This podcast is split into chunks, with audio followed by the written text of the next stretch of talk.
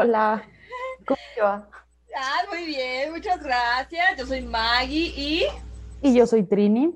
bienvenidos a este su podcast, el podcast mágico. Aquí estamos como cada semana. Cuéntales, Trini, ¿cómo se va a llamar el capítulo de hoy y de qué vamos a hablar? Hoy vamos a hablar de justo la energía masculina y la energía femenina. Este va a ser un capítulo de los más, sí, espirituales, porque todo esto tiene un trasfondo sumamente espiritual, o sea, como no tanto basándonos en, en- temas populares y ciencia a lo mejor, pero sí hay mucho, mucha espiritualidad de inicio a fin. Definitivamente. Vamos a tocar temas con los que tal vez estén familiarizados, pero eh, eh, tal vez eh, no los puedan identificar tan fácil. O sea, ya los conocen, pero no saben cómo se llaman, ni cómo están clasificados, ni, ni, ni qué es eso, ¿saben? Entonces, creo que vamos a, a tocar ciertos puntos que van a esclarecer algunas dudas que tienen al respecto de la parte femenina y masculina, ¿no? Así es. Y pues, según yo, uno de los orígenes de decir que existe esta dualidad es un libro del que siempre hablo, ya Maggie está harta del Kibalión de Hermes Trismegistro, pero no me No tan harta como para haberlo leído ya. El Kibalión es, es como la, pues, supuestamente las grandes enseñanzas del, del mundo hermético, de lo que se conocía de oscurantismo y de otro tipo de ciencias que no eran tan reconocidas, pero supuestamente él, en este libro se encierran las siete leyes fundamentales del universo y justo hay una ley dedicada a hablar, que es la cuarta ley, es la ley de la polaridad, que dice que pues, que todo es doble, todo tiene dos polos, todo tiene dos caras. O sea, el ejemplo más común es las dos caras de la moneda, pero que las dos hacen la moneda. O sea, no puedes decir que solo una de las caras es la moneda. Las dos hacen a la moneda y pues como que un poco parte, parte de aquí, ¿no? De que tienen que existir los dos lados y los dos lados hacen el uno. Justamente eso, eso me parece muy interesante, el tema que tocas con lo de la moneda. Porque así como la moneda, o sea, es- eh, podemos hacer mm, la alegoría a que nosotros somos esa moneda y entonces así como esa moneda que tiene dos lados, así nosotros también, no importando nuestro sexo, tenemos esos dos lados, tanto el femenino como el masculino, no importando si eres de sexo hombre o de sexo mujer, ¿no? O después cómo hayas definido tu género. También, ¿no? ¿O ¿Qué tal si no lo quieres definir? También. Exacto. Es muy libre, como Elliot Page. Ay, bienvenido Elliot Page. Vi su portada en el Times. ¿Verdad Ay, nos vamos a salir otra vez del tema. Ay, no importa, no, No. importa, pero es importante, es importante. Eh, es la segunda vez que una persona transexual está en la revista, en la portada de esa revista. ¿Quién fue la primera? La Bernia, la Bernia La Cox Cox. Ajá. fue la primera mujer Sí, sí. trans y es la primera, pero es la primera vez que un hombre trans está en la portada de la, de la revista Times. Y qué bonitas fotos, oye, No las Yo- vi, pero solo vi la portada y dije, sí, así, crush desbloqueado, yo ya. no, sí, habla de ellas porque, a ver, descríbemelas. Es más, las voy a buscar. Sí, venlas y mientras este, doy aquí un mensaje de Elliot Page que dijo, entre otras cosas, que definirse le ayudó, o sea, como que la transición le ayudó a que le llamaran más como para hacer personajes, ¿no? Y, esta, o sea, Elliot lo asume a que fue justo este proceso de me acepté yo, y entonces ahora los demás también me aceptan, ¿no? Este, y pues está, está bien bonita la portada, está bien bonito que esté él en la portada, está bien feo que le sigan diciendo muchos Ellen Page. Hay algo ahí que se llama de no mencionar el dead name, y aquí en México, bueno, no solo en México, en, muchos, en mucha prensa internacional también lo siguen haciendo, ¿no? De, a cada rato decirle antes Ellen Page. o, o sea, cosas que ni son necesarias. Bueno, pero, Pero, es que pues, imagínate que es alguien que no, bueno, yo lo veo desde el punto de vista de que es alguien que no está tan familiarizado con el tema y así. Es como para Ay, introducirlo. no está familiarizado. No, Pues- yo creo que ya ni es necesario. O sea, ya, o sea, es más, ni siquiera, o sea, digo, no sé, no, no conozco muchas personas eh, trans, pero pues creo que ellos también como que es estar hablando del antes de les es en algún punto incómodo, ¿no? O sea, el otro día veía un TikTok, esta semana vi muchos TikToks porque estuve convaleciente. Oh, Entonces, baby. TikTok fue mi compañía y decía un chavo, un chavo trans así como de cosas que no le debe decir un trans, ¿no? Ah, Enséñame una foto de ti antes, ¿cómo eras antes? ¿Cómo te llamabas? Y justo digo, pues tienes razón, o sea, ya, ¿qué, qué caso tiene estar mencionando? Si te están diciendo, es Ellen Page, digo, es, es Elliot Page, ya lo cometí yo. Es Elliot Page, pues es Elliot y ya, punto, fin, o sea, ya. ¿Sabes qué? O sea, estoy de acuerdo hasta cierto punto y no porque... Es que cuando la gente no está informada, cuando la gente te digo no está empapada no está tan familiarizado, simplemente no le interesa, este, hablar sobre eso, o no, no sabe ni siquiera qué es, con qué se come, o si existe, sí, sí es importante introducirlos al tema porque le está dando, está visibilizando algo que, algo que es, yo espero que dentro de no mucho sea algo normalizado, o sea, que sea normal, que si alguien siente que no corresponde, que su sexo no corresponde a su, a su, que si no, la persona no cree que su sexo con el que nació biológico es, ¿sabes? Como, como, como es, que tal vez, eh, justamente, qué interesante, porque lo vamos a tocar, yo creo que mucho agarrando eso, con lo que vamos a hablar en Sí. un momento. O sea, qué Sí, bueno que lo sacaste. Ajá. que no va tan, tan, o sea, no está tan descontextualizado el tema, No, pero sí, yo creo que, que igual se puede, se puede visibilizar, visibilizar así, o sea, ¿cómo visibilizas estas realidades trans? Justo, que le sigan dando chamba a Elliot, que lo sigan viendo, Claro, que esté en todas las pantallas, ¿no? Que, claro. que se vea, ¿Sabes? Me recuerda a como- este personaje. como él miles, o sea, digo, mencioné a él porque pues esta semana salió en la, en la portada de la revista, pero pues como él miles, hay mucha gente trans que pues, sí, la única forma de visibilizarlas es que estén en los lugares, que estén en los medios, que estén en cual sea su profesión, o sea, ese es el, la, siento yo, la única forma en la que se puede seguir visibilizando y normalizando, o sea, que estén, fin. Me encanta cómo nunca queremos, o sea, nunca es nuestra intención tocar temas LGBT. O sea, en realidad, generalmente no es nuestra intención, deben No. saberlo. O sea, terminamos siempre tocándolos, pero, pero no es nuestra intención. Y mira cómo esta, esto de la energía femenina masculina está interesantemente tocado. Es un tema muy, muy interesante. Igual y algún día, ¿verdad? Le dedicamos un podcast completo a este tema porque está muy Sí. interesante. Es muy verdad, sí. Y creo que se presta para, para un, para un rato de estar platicando y de estar discutiendo y argumentando acerca de una u otra perspectiva, ¿no? Así es. Pero bueno, bienvenido, Elliot. Bienvenido, Elliot Page. No sé en qué estábamos, en Ah, las sí. monedas. Ajá, ajá, ajá. Que, que los dos tenemos los dos lados y que, eh, y que pues no importa tu sexo, tienes energía femenina y energía masculina, ¿no? Así Dentro es, de ti. Así es. que Algo no estabas tiene- diciendo, algo ibas a decir. que no tiene, no tiene nada que ver aquí aclarando, que no tiene nada que ver como con todos estos este, estereotipos que se ponen de lo que es femenino y masculino socialmente. Ahorita sea, vamos no- a ir a eso. No tiene, o sea, para que no empiecen como de, ay, eso es sexista. No, no tiene nada que ver, de hecho, con eso. No, o sea, estamos hablando de energía, ¿eh? Ya después, como ustedes lo quieran absoluto. pasar a su vida, bueno, esa es otra cosa, pero, pero estamos hablando puramente de energía, pero que si lo piensan al final. Sí, Entonces, y la energía es chida. la fuerza. Ayer nos echamos La Rogue fuerza. One, ella, ella y Ay, yo, vamos a hablar de la y la fuerza. fuerza, la fuerza es chida, ok. Entonces, este, fuerza. ¿vas a hablar acerca de, mm, de esta introducción? Justo. ¿verdad? Va.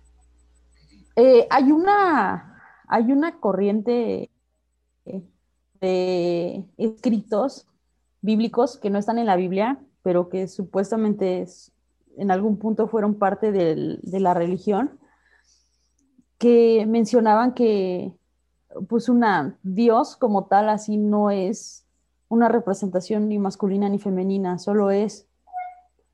Y yo sé que ahorita los cristianos están así como, como no tiene barba, sí, ¿Cómo, solo es. Probablemente sí tenga barba, pero pues es y punto. Y entonces él crea un ser a su imagen y semejanza, que era un ser que se cree que era andrógino o que no tenían, igual que Dios, porque fue creado a su imagen, una, pues sí, una, una características de, de ningún sexo, o sea, simplemente era también igual lo dejó en el, en el jardín del Edén, estaba muy contento gozando de las, todas las creaciones que, que Dios puso para él y demás, o contenta, o contente. Estaba contente. Eh, y este, y, y un día él tuvo la intención de saber, ¿no? Porque igual se le dio la misma instrucción de no comas de este fruto eh, que estaba en el centro del jardín. Es bien, importante, es bien importante eso de que está en el centro. Eh, y entonces este, justo podía comer de todo menos del que estaba en el centro. Que tradicionalmente se ha dicho que es una manzana, pero pues, ningún escritor realmente dice es una manzana. simplemente es un fruto. Un fruto, pero depende, ¿no? De tu región, pues lo haces manzana, lo haces mango, lo haces coco. Sí, sí, pues sí, depende. ¿Qué tengan ustedes en su casa? Más cercano. Un durazno. ¿Papaya? Ah, o Ser un durazno. sí, usted ahí defina. O usted defina qué, qué, fruto le gusta más. Papaya, banana, papaya, banana, con diferente talla, tatara, tatara, agüita O era una mezcla de ambos. Mm, mm, mm, imagínense un, un, este, un smoothie de banana, de papaya un transgénero.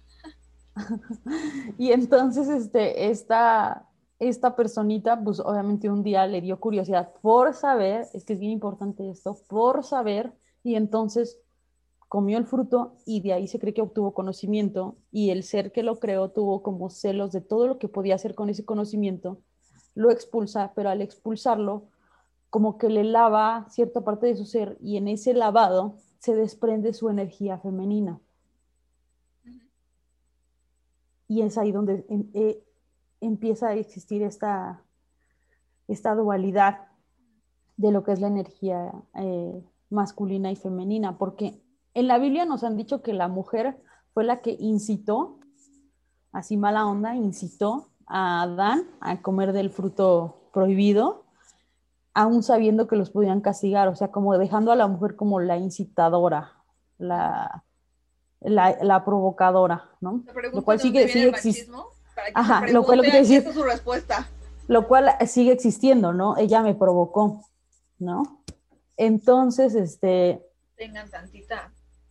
Tantita cabeza. En, en, estos textos realmente no se le culpa, sino simplemente se dice que la energía femenina fue la encargada de sembrar la curiosidad por el saber, no por, no por no seguir una regla, sino por conocer qué más hay. Y hace mucho sentido porque se dice que en los libros judíos más antiguos se dice que Dios creó con la palabra. Y la palabra que usó o la letra que usó para crear el universo es la segunda letra del alfabeto griego, que es una representación femenina. ¿Beta? es una representación meramente femenina. Entonces, pues de ahí un poquito como que viene lo platicábamos este antes, ¿no? O sea, cómo relacionamos la energía femenina a creación, o sea, pero creación de vida, porque hay dos tipos de creación, creación de hacer y creación de vida. Sí, y hay, hay incluso en el hacer hay como otros tipos de hacer. justo, no, tenemos mucha tela de Pero sí, o sea, realmente a, a la mujer en la antigüedad se le tenía como, o bueno, a todo lo relacionado con lo femenino, sea cual fuere, se le tenía en un tipo de, en otro tipo de, de, importancia de que hoy, el que hoy día podría, podría tener después de que se depuraron los textos bíblicos sobre todo, en donde la mujer queda relegada a una provocadora y de ahí en fuera a nada. De hecho, hay una peli, eh, no sé si ya viste Agora, de Rachel Weisz. No. ¿No? Tienes que echarte Agora. Bueno, sí vi un pedazo, pero es que no. ¿No te llamó? Bueno, más bien ya estaba empezada y como que dije, pues ya la vemos y ya. Tienes que verla, tienes que verla. La verdad es muy buena en el sentido de que te da una perspectiva. Bueno, la historia es acerca de. Ay, se me olvidó el nombre. Hipo Ay, se me olvidó el nombre de, la científica. Este, que es una astrónoma, bueno, es una científica de, una científica de, la antigüedad que era muy respetada eh, por, pues era, era, daba cátedra, pues, o sea, era muy respetada por sus discípulos. Y era conocida como muy sabia. Y, ay, se me olvidó cómo se. Bueno, y, entonces eh, esta mujer... Hipatía, ¿no? De Alejandría. Hipatía, ah, Hipatía, ajá, ok. Entonces ella este, era, era como muy conocida aquí ella por ser muy sabia y por su cátedra eh, sobre muchas cosas, ¿no? Muchísimas, muchísimos temas. Pero eh, justo la película ahora trata de trata el tema de cómo cambia su papel en el contexto de antes de la religión cristiana a qué pasa con ella después. bueno, no bien su vida toma el momento de la película en la vida de Hipatia toma lugar en cuando es la transición justo de, de, de la parte que eran romanos o griegos, no me acuerdo, a los cristianos. Pues bueno, realmente fue como un poquito al revés.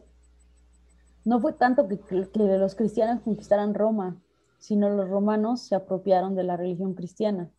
Y así como se apropiaron en algún momento de la cultura griega y la romanizaron, lo mismo pasó con los cristianos. El tema es de que los, los romanos per se eran ya muy violentos y entonces incluso hay un antes y un después del cristianismo cuando lo toma Roma. Qué interesante. Pues, pero la película toma, toma lugar justo en esta, en esta transición. Pero fíjate que, dicen que no, no, bueno, hay un texto que, bueno, para saber si es verdad, ¿no? Que supuestamente está basado en lo que escribió María Magdalena. De hecho, dicen que hay toda una, una línea del cristianismo que obviamente desde la iglesia cristiana o judío-cristiana le llaman secta, porque pues no lo aceptan, que justo está basada en las supuestas enseñanzas o los textos que dejó María Magdalena. Y ella hablaba de que, de que, de que pues a Jesús no, realmente no le importaba si eras hombre o mujer, o sea, mientras tuvieras intención de como seguir sus preceptos del amor y de la paz. A mí Jesús se me hace como muy hippie, ¿no? Pero... A mí también. Y, este, y, decía que no le importaba y que, y que cualquiera, incluso las mujeres podían bautizar y podían ser líderes y podían predicar. De hecho, la Biblia lo dice, las primeras que realmente reúnen una iglesia post Jesucristo cuando se muere fueron mujeres, porque los apóstoles tuvieron miedo de que los persiguieran. Entonces quienes se reúnen son las mujeres. Y un poquito de esto habla María Magdalena, pero obviamente, pues ah, los hombres han borrado gran parte de la historia de las mujeres y muchos de los cultos que eran dedicados a mujeres o muchas de las culturas que tenían a las mujeres como centro de su cultura fueron desaparecidas. Y los hombres han... Ajá, y los hombres, por preceptos masculinos. Ajá, justo así. Justo así. Sí, esto ocurrió en el cambio de la energía, justo en el cambio, en la era del cambio de la energía femenina o el matriarcado al cambio de la energía masculina o patriarcado. Ahorita lo que está sucediendo, justo en, este, en esta época de transición, que ni siquiera me estoy refiriendo a este año, me estoy refiriendo como desde los 2000 o desde un tiempo para acá, a, está ocurriendo una transición energética eh, de energía masculina, no necesariamente a femenina, sino más bien a llegar al balance entre ellos dos, que justamente es el tema que vamos a tocar en un momento, y ahora sí ya vamos a tocarlo, este, porque... Eh, vamos, vamos a hablar acerca de, qué onda, qué es la energía masculina y qué es la energía femenina, ¿no? Entonces, eh, pues vamos a ver, eh, primero aclarar otra vez que los dos, eh, bueno, todos tenemos las dos dentro de nosotros, ¿no? En mayor o menor parte o menor escala, ¿no? Todo es este, todo es una escala, todo es un grado, ¿no? Todo es un grado. Entonces habrá, habrá hombres que son muy femeninos o habrá mujeres que son muy masculinas. Y, eso, pues de ninguna forma significa que esté mal o, o, que sí, o que no seas, o que no pertenezcas, o que no seas lo que tienes que ser, o, o, que sí, o sea, pero esté mal. Más bien significa que tú tienes, como todos, una combinación distinta de grados, ¿no? Así como la sexualidad, regresamos siempre también a este tema porque tiene mucho que ver, este, así como la sexualidad que es una escala, es una, sí, son, matices, pues. Así como la sexualidad son matices, también... Y justo lo, dice en, en, el Kibalión, o sea, tampoco, el que exista dualidad tampoco quiere decir que todo sea o blanco o negro. Existen grados entre esa dualidad. Exacto, entonces te cuenta, femenino, masculino. Entonces tú, tú seguramente te encuentras dentro, en una zona dentro de ese espectro, ¿sabes? Habrá mujeres que son muy femeninas, muy, muy, muy femeninas, serán el máximo exponente femenino, pero y habrá hombres que son el máximo exponente masculino. Pero esos son los raros, por así decirlo, son pocos. En realidad, la mayoría entra dentro de espectro de entre femenino y masculino, más, menos, porcentaje más, porcentaje menos, ¿no?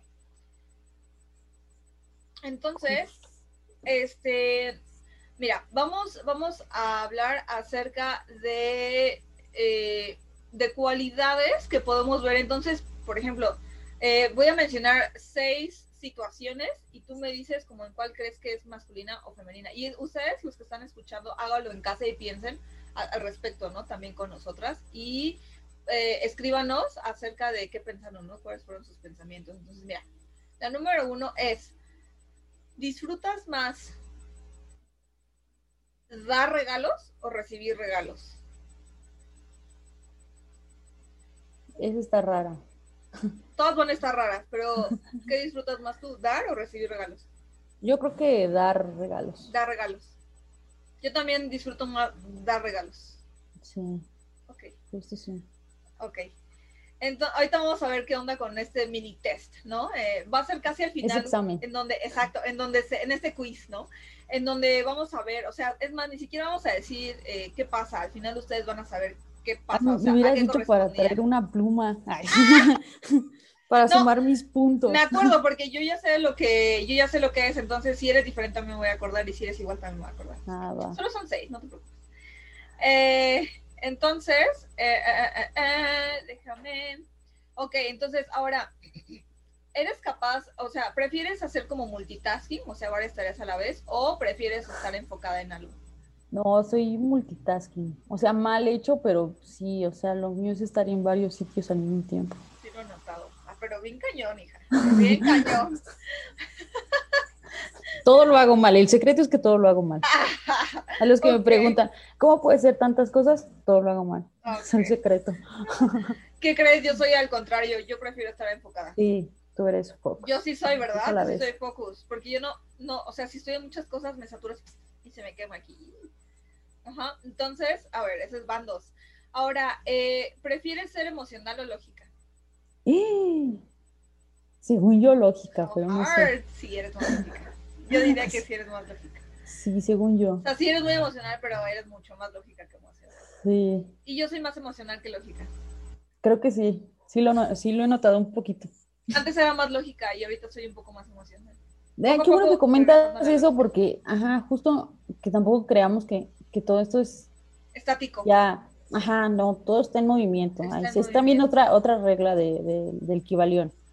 Todo siempre está en movimiento. Entonces, Sí, exacto, o sea, literal. Por ejemplo, eh, nada más tocando brevemente este punto, este, yo solía ser muy lógica antes, toda mi vida fui súper lógica. Y quien me conoció antes de estos últimos cuatro años, este, podrá decir que de verdad yo era súper lógica, güey. O sea, como que mi cerebro se quemaba, ¿no? Por encontrar las respuestas del universo. Eh, o por saber más, ¿sabes? La sapiencia era como que mi característica más fuerte. Sin embargo, eh, ahora, ahora lo que gana es la emoción. Y bueno, estos últimos cuatro años mi emoción ha, prevalecido más que mi parte lógica. Y ahorita no es hasta este entonces, hasta este momento en mi vida, que estoy haciendo la integración de los dos. Una integración muy importante, ¿no? Eh, interesante. Está interesante. Ahora, vamos a ver, número cuatro. ¿Prefieres? Y mira, pon mucha atención, ¿eh? Porque parecen, parecen opuestos, pero no lo son. Son dos cosas juntas y luego son otras dos cosas juntas. Ajá. Entonces, ¿prefieres liderar proyectos y perseguir personas o ser líder y ser perseguida? Dios. Mm, a ver, te lo repito otra vez, ¿va? Mm. ¿Prefieres liderar proyectos y perseguir personas o eh, ser líder y ser perseguida. Creo que la segunda. Ser líder y ser más interesante, sí. Ok, perfecto. Sí, no me gusta andar. Ya los que me conocen que ni siquiera me gusta hablar con gente y menos andarlos.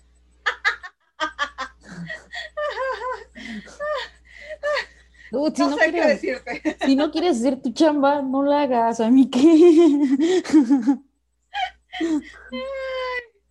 Ok, ok, está bien, está bien. Muy bien, yo... oh my, oh my goodness. Este, es difícil, es difícil porque, a ver, creo, creo que yo soy de la primera, ¿sabes? Yo creo que prefiero liderar proyectos y perseguir gente. Sí. Creo que yo prefiero eso, pero al mismo tiempo creo, creo que mi proyección hacia afuera es la, la opuesta. No lo sé. Puede ser. No ah, porque sé. esas son dos cosas distintas, ¿eh? También creo que hay que aclarar eso. O sea, uno es cómo eres tú, cómo es tu parte interior, y otra cosa es cómo te perciben. Sí, es un poquitito como lo que contábamos con el signo de, de Solar y lunar. solar y lunar. O sea, una cosa es quién eres tú y otra cómo te ven lo- o cómo te mueves en sociedad o con grupos de personas Ajá. o con tu pareja. Muy bien, entonces este, vamos a ir a la 1, 2, 3, 4, 5, a la quinta. Haz- ¿Prefieres hacer o ser? Mm. Te dije, no está sencillo, pero está bueno. Sí. Híjole, hacer o ser. Ser o no ser. Esa es la cuestión. Híjole. Yo creo que hoy día, o sea, justo como te pasaba a ti, hoy día hacer la tendencia es como hacia el ser. O sea, ya. ¿Prefieres ser sí. en vez de hacer? Sí. Ajá. ¿Qué cosa? Sí. Fíjate, tú prefieres ser que hacer. Ajá, y hago, hago. O sea, pero hoy día es más como, prevalece como el hacer todo el tiempo. Es lo que te iba a decir, yo te percibo más como alguien que hace, más que Ajá, es... Pero la tendencia, o sea, mi, en mi mente es que en un futuro no tan, Ah, no tan lejano. lejano sea ser. Ok. Bueno, en mi caso, toda mi vida preferí hacer, hacer, ajá, pero los últimos cuatro años preferí ser. Y ahorita estoy en un perfecto desequilibrio entre las dos. digo, digo porque hay días que estoy tan ocupada que en serio no sé ni quién soy, ni cómo me siento, ni cómo estoy. Pero hay otros días en los que no hago nada. Bueno, no hago mucho. Así que por eso te digo que es como un equilibrio imperfecto, porque lo ideal sería que me diera mi tiempo, ¿verdad?, para hacer y hacer. Pero la cosa es que ahorita apenas estoy viendo, como estoy, estoy aterrizando ciertas cosas y, y ahorita necesito mucho hacer porque por mucho tiempo fui. Está, está capcioso esto, todo esto, ¿no? Sí. Sí. Y, y bueno, hay más, ¿no? Hay más. Bueno, la quinta era la última. Ajá. Entonces, ¿qué tal? ¿Qué te pareció? Confuso. Confuso, como, como, como confuso el rey de la confusión, ¿no? Como cuando Confucio inventó la confusión en China, Japón o algo así. ¿Es un chino japonés? Es un chino japonés. Que inventó la confusión. Que inventó, güey. Aparte de todo, la inventó. O sea, es algo que puede Sí. ser inventado. Sí, no, no la descubrió, No, no, la no. inventó. La inventó, ok. Perdón, perdón, perdón. Estamos haciendo mucha burla de, de eso, pero es que sí está muy cañón. Este, entonces, mira, no te voy a decir cuál pertenece a cuál. Lo vamos a, o sea, al final tú me vas a decir, ah, esta pertenece a esta, ah, esta pertenece a esta. ¿Verdad? ¿Va? Ok. Entonces, este, vamos a ver, vamos a ver. Eh, ya, ya te había dicho, bueno, creo que ya había platicado en este podcast que yo había investigado, bueno, me había dado la tarea de, de investigar si yo era energía yin o era energía yang. Siendo yin la energía femenina y siendo yang la energía masculina. Ajá. Entonces, en mi caso, yo soy energía yang. y creo que si me identifico con eso, o sea, mi energía es más masculina que femenina, predominantemente. Ajá, no quiere decir que siempre, solo que predomina más. ¿Y tú qué piensas acerca de, ti? ¿De mí? Ay, qué bonita pregunta. Rara vez alguien me pregunta de mí. Ah. Nunca nadie se había preocupado tanto por mí. Ay, ya. Ya sabes, aquí siempre, siempre, la humanidad primero. Pues yo creo que también yo soy, o sea, como que mi energía es más, es más masculina, pero es que no sé, porque yo sí siento que, que, o sea, que sí tengo como mucho de ambas. O sea, como que sí está como un poquito inclinado hacia lo masculino, pero solo un poquito, o sea, realmente no es, no es tanto. Sí, me identifico. Yo generalmente... Ajá también depende mucho del ambiente, ¿no? Del ambiente en el que estés, pero pero y de tu posición en ese ambiente o cuál cuál cuál deba ser tu posición en el ambiente así es y cuáles son tus funciones. Ajá exacto. Entonces eh, bueno vamos a ver qué hay acerca de, de, esta energía dual no o de esta dualidad. Entonces eh, bueno, toqué este tema de yin y yang porque justamente el yin y yang, la, teoría sobre el yin y yang es la energía de la dualidad, ¿no? Es este, este balance de la dualidad. Entonces, ya había platicado, ya habíamos platicado que el yin, bueno, que son como los peces koi, ya me acordé del nombre de los peces koi, ajá. Entonces son como los peces koi que, que, por ejemplo, el yin es blanco y el yang es negro, ajá. Pero recuerden que tiene un ojito, del color opuesto. Ajá. Entonces, justo cuando eh, la energía, eh, pongámoslo ahora vamos a hablarlo así, en términos de energía masculina y femenina, la energía femenina está por ser completamente femenina, empieza a surgir una parte masculina y entonces empieza a ser lo opuesto. Y cuando la energía masculina está a punto de convertirse en energía masculina completamente, eh, empieza a surgir su parte femenina y entonces empieza ahí un, un, un, pues un la tendencia a ir a equilibrarse, ¿sabes? De llegar a un equilibrio, ajá. Y eso es lo que realmente hace el equilibrio, porque si la energía masculina solamente fuera masculina y la energía femenina solamente fuera femenina, entonces en dónde convergen, ¿no? ¿Cuál es, su convergencia? Si realmente son, según la teoría, son opuestos y, pues todo es dual, ¿no? Entonces, eh, eso, ese, ese puntito que ustedes ven en el yin y el yang es justamente esa ese juego, ¿no? Que hay dentro, es ese espectro, ¿no? Del cual ya habíamos hablado. Ajá. Entonces, eh, la, la, la, la.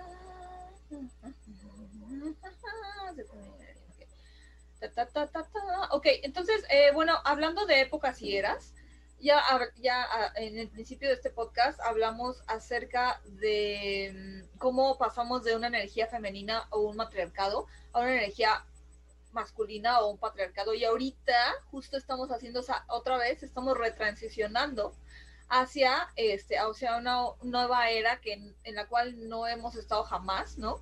Que, que no sabemos qué nos espera ni sabemos como en realidad qué va a suceder o qué va a surgir de esto, pero tiende más a hacer un balance, ¿sabes? A hacer un realmente un balance. Entonces yo creo que lo que se viene no va a ser un, matriarcado o un patriarcado, sino que va a ser un equilibrio entre las dos energías. ¿Cómo será eso? Ya veremos, ya veremos. Lo veremos dentro de los próximos años, pero, pero va a estar interesante, va a estar muy interesante. Era lo que te decía un día, ¿no? Que siento que la humanidad, poco a poco, parte de su evolución es justo atender a los no binarios. O sea, como andar ahí deambulando entre uno y otro, o simplemente no tender a ningún tipo de binario, ¿no? Eh, cual puede ser, pues, nada es bueno y nada es malo, todo depende de cómo, de cómo tú le puedas eh, percibir, ¿no? Y sí, justo creo que ya lo habíamos platicado tú y yo, que la tendencia es como eh, estar y estar simplemente, o sea, sin cuestionarme de qué lado estoy, solo estoy. Sí, exactamente. Entonces, em, voy a meter un poquito, así como tú metiste un poquito de teoría de, la Biblia y de, del cristianismo y de lo judío cristiano, yo voy a meter un poquito de hinduismo. Este, aquí va a haber de todo, chile, mole y pozole. No, pero, pero está padre porque siempre hemos, justo como, como tendemos a, hacer una, una cultura machista, suena feo, pero sí somos, también tendemos a hacer una cultura occidental y puramente blanca. O sea, cheque nada más a quienes consideramos como los padres del conocimiento y a quienes consideramos, no solo del conocimiento, sino a los, a los, primeros, a los pioneros en cualquier cosa que vean, en el cine, en la música, en, la en todo. Y son gente blanca. Entonces, este, justo tendemos a creer que los griegos inventaron todos los preceptos del conocimiento cuando antes de ellos ya había culturas orientales o no occidentales que ya tenían mucho conocimiento y mucha sapiencia, pero pues tendemos a siempre pensar primero en los, en los europeos o en los blancos. Era un paréntesis cultural, pero sí, que chido que, que, menciones a los, a los hindúes. Sí, me parece muy bien tu, tu, tu, nota. Este, y bueno, dentro de la cultura hindú está, está, está esta creencia, o, o sí está esta ideología que, que habla acerca de, no sé si lo estoy pronunciando bien y si no, discúlpenme, de Ard, Ardnashinwar, por eso digo que no sé, se llama Ard, Ardnarishwar, Ardnarishwar, ajá, que es un dios, que es su dios, que es la mitad hombre y la mitad mujer. Entonces, este ser divino eh, acuerpaba las dos energías, ¿no? y después fue dividido eh, eh, a la mitad cuando cayó en la tierra, ¿no? Cuando vino hacia la tierra. Este, la mitad se convirtió en el primer hombre que se llama Shiva, así lo conciben los hindús, y la segunda eh, y, la, y la primera y la otra mitad se convirtió en la primera mujer que se llama Shakti. Ajá. Entonces, cuando ustedes vean por ahí que se encuentren que Shiva y Shakti, entonces Shiva corresponde a la energía masculina y Shakti corresponde a la energía femenina. Eh, entonces, es por eso que dicen que, los opuestos se atraen porque son parte de uno mismo. Entonces, ya hemos hablado antes acerca de, de esto, que, de las energías que se complementan, ¿no? ya lo habíamos dicho con el hilo rojo del destino, que no sabíamos que por qué era rojo si en realidad era invisible también. Invisible. es dorado, dice Taylor Swift. Yo estoy de acuerdo con Taylor Swift. este, y, y, entonces, o sea, eh, eh, de cómo, de cómo, como vivimos en un en un mundo dual o, o, polar, o sea, con polaridades, pues, este, cómo tratamos de sentirnos completos ¿no? Con, la presencia de la otra polaridad de nuestra vida, ¿no? Y yo creo que así ya haciendo un paréntesis a nuestras vidas y sin exponernos demasiado, es por eso que mm, mucha gente de la comunidad LGBT a veces, a veces tenemos problema con definir realmente lo que queremos. Bueno, no sé tú, pero yo creo que sí, bueno, yo, yo al menos puedo hablar de mi experiencia. Eh, a veces me cuesta trabajo definir como que estoy buscando en una pareja porque ah, como, como, como estoy muy consciente de que la energía femenina y la energía masculina están dentro de mí y las dos son fuertes en diferentes aspectos, entonces realmente no es como que si yo estuviera buscando a, a, como alguien en este extremo o alguien en este extremo total, sino a mí me gustaría, por ejemplo, que fuera alguien que está con una polaridad similar a la mía, pero tal vez un poquito opuesta, ¿no? Entonces, por ejemplo, si yo tiendo más a, lo masculino o, a, esta representación masculina, entonces tal vez por eso yo, yo tiendo más a que la persona que, que mis, mis parejas sean con esta energía femenina. Y digo energía femenina porque no importa el sexo, vuelvo a repetir, ajá. Que, que, es la base como de la teoría queer, ¿no? O sea, ya si nos vamos más allá, es la base de la teoría queer, ¿no? Que vemos personas, no sexos ni géneros. Ajá. Esto iba muy de la mano. Tenía que mencionarlo. No, está, está bien y, y, fíjate que, pues sí puede ser como, pero yo no lo limitaría a la gente LGBT. O sea, yo siento que incluso hay personas hetero que no saben lo que quieren.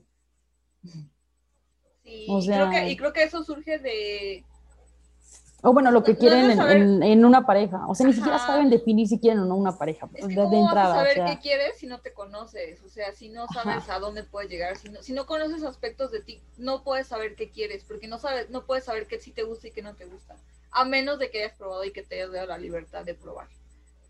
Porque no sabes bien. entonces que puedes decir, a mí no me gusta. Por ejemplo, voy a ventanear aquí a alguien, no voy a mencionar el nombre, pero es una de mis exparejas.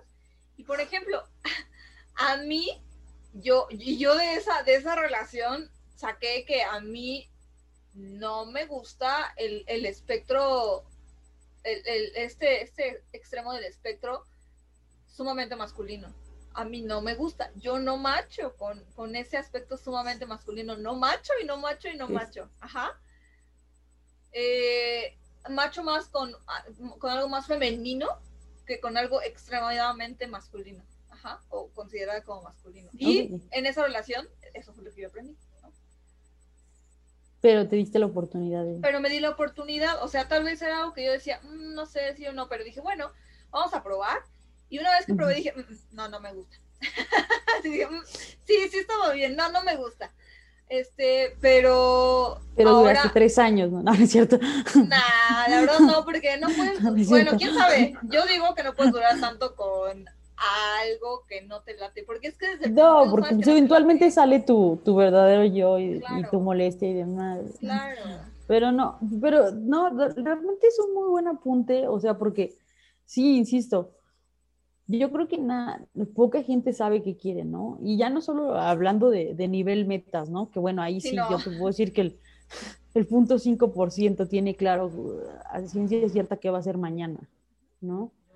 De mañana. Pero, pues sí, en pareja, pues incluso mucha gente está en pareja y engañando a sus parejas y, y nada en contra de ellos, si los quieren engañar allá ustedes, pero pues es que justo no saben eso, no saben ni siquiera si sí quieren estar en pareja. Tal vez en una de esas su deal es no estar en pareja. ¿Qué tal si ustedes vinieron aquí para estar solos y aprender otras cosas que no es necesario Sí. estar en pareja? ¿O qué tal si ustedes como decían los, los abuelitos antes, ajá, como decían los abuelitos antes, ¿para qué hacer infeliz a una si puedes hacer feliz a muchas?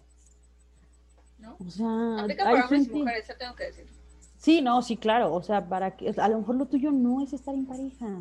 ¿Para, para qué le juegas ahí al? Pero es justo Deja de. No me conozco y no sé qué quiero de la otra persona. Y si es que quiero algo de otra persona. Exacto. Sí, pero es una como honestidad completa contigo mismo, pero no puedes ser honesto si no te conoces. Eso es algo muy importante. Así es. Ajá, así entonces, bueno, después de esto vamos a hablar acerca de ah, por qué es importante balancear la energía masculina y femenina. Vamos a hablar acerca de esto, pero no vamos a ahondar demasiado porque en, lo, realidad lo que yo quiero tocar es sí porque es importante balancearla, pero más bien a qué se refiere, a qué nos referimos. O sea, llegar al punto de todo esto es cuál es la energía femenina y cuál es la energía masculina.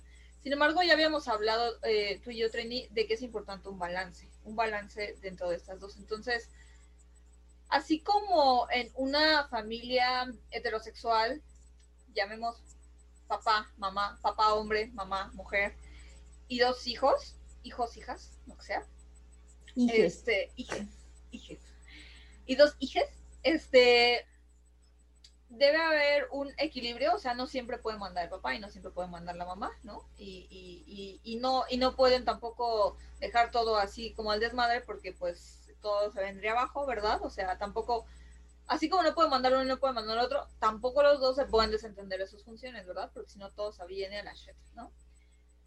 Entonces, eh, así, así, así tiene que ser. Entonces, eh, una vez que nosotros nos conocemos y sabemos lo que queremos, eh, es, es muy importante balancear estas dos energías, porque ya que todos tenemos estas dentro de nosotras, si, si tú estás desbalanceado de alguna de estas dos o de las dos, entonces vas a tender a tener ciertas sí, ciertos desbalances que te pueden llevar a otras cosas. Dígase adicciones, dígase cansancio, o sea, pero más bien como eh, exhausto, como estar exhausto, porque siempre estás haciendo determinada acción. Ahorita vamos a hablar más acerca de eso. O te puede llevar a sentirte incompleto o vacío. ¿no? Entonces, o sea, que no, eh, que no, no realizado, que no eres, que no es suficiente lo que haces. Porque justamente estás haciendo mucho de uno, pero no estás haciendo mucho de otro. Que es lo que, es lo que yo decía, o sea, que es como que el, el justo balance entre hacer y ser. O sea, debe haber un balance entre este y este para que pues haya congruencia, ¿no? Justamente. Qué tema tan interesante acabo de sacar, que es la congruencia. Pero bueno, eso, eso da para todo un poco. ¿Ok? Entonces vamos a hablar primero acerca de la energía femenina. Vamos a ver, ¿cuál es, ¿cuáles son las características principales de la energía femenina o The Divine Feminine, que se llama en inglés, que es como la, divinidad femenina. Le pondremos así, ¿no? La divinidad femenina. Entonces, ¿cuáles son las principales características? Pues son eh, ser eh, suave, nutrir y ser gentil, estar en armonía o, eh, em, in tune, este, em, alineada con, con, tus, con tu cuerpo y tus emociones, ¿sabes? Y aquí quiero meter el tema de la menstruación ya se lo saqué de la nada, pero quiero sacar el tema de la menstruación porque siento, ya después hablaremos de eso en otro podcast, pero siento que es muy importante que las mujeres hagamos, o sea, que las personas con sexo femenino hagamos paz con nuestra menstruación porque es una parte importantísima de nuestro cuerpo y si nosotros, déjenme decirles, porque yo antes estaba peleadísima con la menstruación, neta, yo la odiaba, yo decía, maldito día, el día en que nací mujer, porque odio menstruar, me tiene harta, ya no quiero, ya no sé ni qué chingados hacer. Si yo puedo bloquear esto de mi vida, lo voy a bloquear de cualquier manera. Y, y fíjate, cuando yo tenía mucho problema con esa parte de mi cuerpo y de mi sistema, yo tendía a, a trabajar solamente con mi lado masculino, pero desbalanceado. Ajá. Entonces yo estaba como que viviendo demasiado el lado masculino y eso me hacía no aceptar esa parte femenina que soy yo que se manifiesta a través, por ejemplo, de la menstruación. Ajá. Entonces, este, conforme fui haciendo más paz con mi cuerpo, o sea, y fue directamente, ¿eh? fue directo, o sea, yo, yo así lo vi. Este, fui haciendo paz con mi cuerpo, aceptándome, aceptando todo lo que tengo, o sea, mis manos, mis pies, mi, mi, mi cara, mi cabeza, mi, mi, cabello, o sea, la forma de mi cabello, el color de mi piel, las imperfecciones, este, mis vellitos, mis cejas, mi bigote, todo, todo, conforme fui aceptando todo de mí, ¿sabes? Porque yo antes también odiaba tener cabello chino porque decía, ay, se me esponja y se me ve bien terrible y nunca se quiere domar y se me peina. Entonces ahora, milagrosamente que ya no tengo problema con mi cabello, míralo se peina solo, casi, casi. Digo, no, no quiere decir que por eso no hay días que no me veo de la pero, pero, o sea, mi propio cuerpo ya sabe que lo quiero, que, que, lo, que lo acepto, y entonces como que ha venido todo un proceso. Ya no tengo cólicos menstruales, ya no tengo, este, ya no, me, ya no odio la menstruación, ¿sabes? Ya no creo que es como una maldición, este, que no me puedo quitar. Eh, eh, ya no estoy esperando a cumplir 50 para ver a qué hora se me quita esa chingadera eh, ajá, o sea, ya duermo en paz, ¿no? Y todo eso, la verdad, se lo tengo que agradecer a la preciosa diosa copa menstrual, la verdad, y no es comercial, pero en serio se lo tengo que agradecer. Este, hizo que yo hiciera mucha paz con eso, hizo que hiciera que a mí no me diera asco mi sangre o la sangre en realidad en general. Este, y, los fluidos humanos que yo tenía mucho asco, ahorita ya estoy haciendo un poquito más con eso como paz, ¿no? Que yo tenía, era súper asquerosa, así con todos los fluidos humanos que asco. Entonces, este, decía, ay, no, y era así como que súper, ¿no? Ahora ya soy más tolerante de eso porque entiendo la función de todo eso dentro de mi cuerpo, ¿no? Entonces, ha sido como que todo un proceso, pero es importante que, que nosotros establezcamos una, una, o sepamos cómo es la relación entre nuestro cuerpo y nuestras emociones. ¿Por qué? Porque nuestro dolor, nuestro cansancio y pues lo que nos pasa en el cuerpo no es para jodernos, creo que eso es muy importante decirlo. Y para quien no lo sabía y lo esté pensando de ese modo, o sea, si te duele algo, no es para, tu cuerpo no lo hace, ay, ya no me la quiero joder. Claro que no. Tampoco, ni para hombres y mujeres, ¿eh? No es así de, ay, le quiero dar lata a esta mujer o a este hombre. Este, no, no. O sea, si algo te duele en el cuerpo es porque es energía acumulada, es un bloqueo de energía. Tienes que pensar por qué se me está bloqueando la energía en esa parte. tienes que escuchar a tu cuerpo, es muy importante escuchar a tu cuerpo. Y cuando escuchas a tu cuerpo vas a notar que le estás metiendo muchas cosas que no son las mejores. Tanto de todo, ¿eh? Como de comida, como de productos, como de ropa, como de todo. O sea, neta, tu vida va a cambiar. Pero bueno, ya no ahondaré más en esto. Este, eh, entonces, eh, las características de la energía o de, de la divinidad femenina son estar eh, alineada con tu cuerpo y tus emociones y estar consciente de esta alineación. También otra de las características es tener esta, mm, esta voluntad de recibir amor, de ser guiada y ser perseguida. Aquí voy a chocar muchísimo muchísimo, muchísimo con muchas corrientes feministas. Este, y, yo sé y estoy consciente porque también hay cosas que yo al principio como que decía, o sea, pero ¿por qué? A mí no me gusta que me persigan, o sea, ahorita vamos a aclarar otras cosas, pero yo decía, a mí no me gusta, este, no, me, siempre me ha gustado ser líder y guiar, pero ah, yo sé que hay otras mujeres que no les gusta, ¿no? De hecho hay muchas que no les gusta. Pero, pero per se, no, yo siento que no es eso. Entonces, bueno, regresando al tema de que no nos gusta ser perseguidas, creo que más bien no es que no nos guste ser perseguidas, es que no nos gusta ser acosadas, que esa es otra cosa muy distinta, ajá, muy, muy distinta, ajá.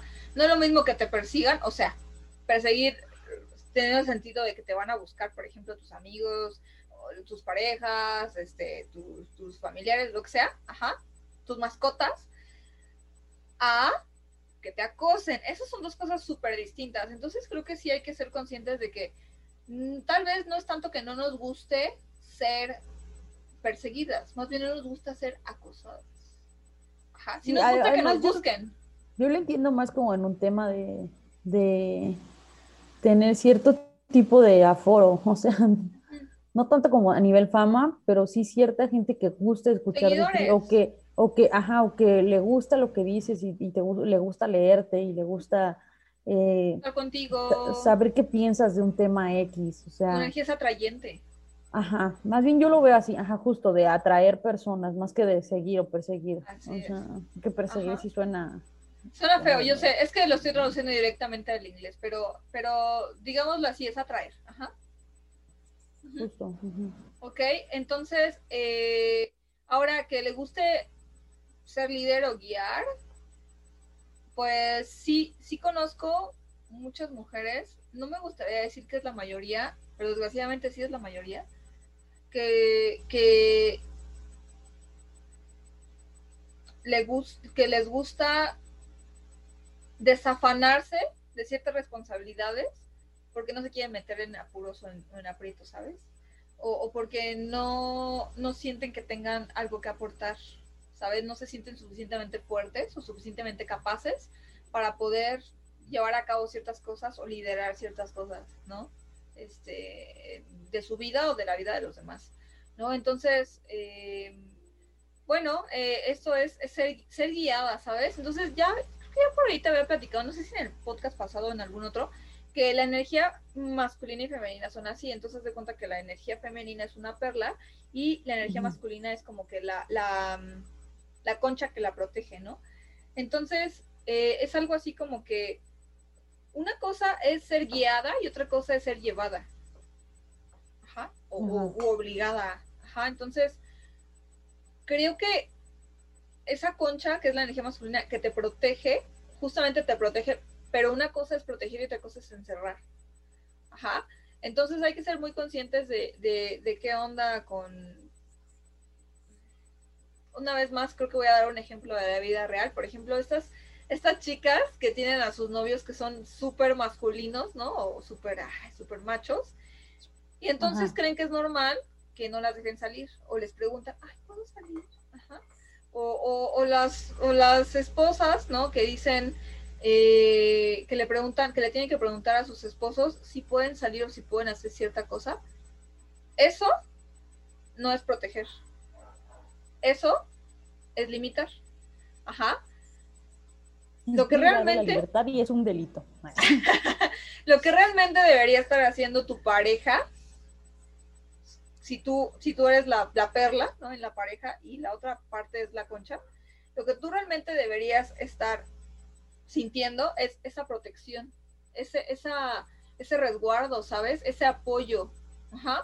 No esa cárcel, ni esa, ni esa prisión, ni esa limitante. Ajá.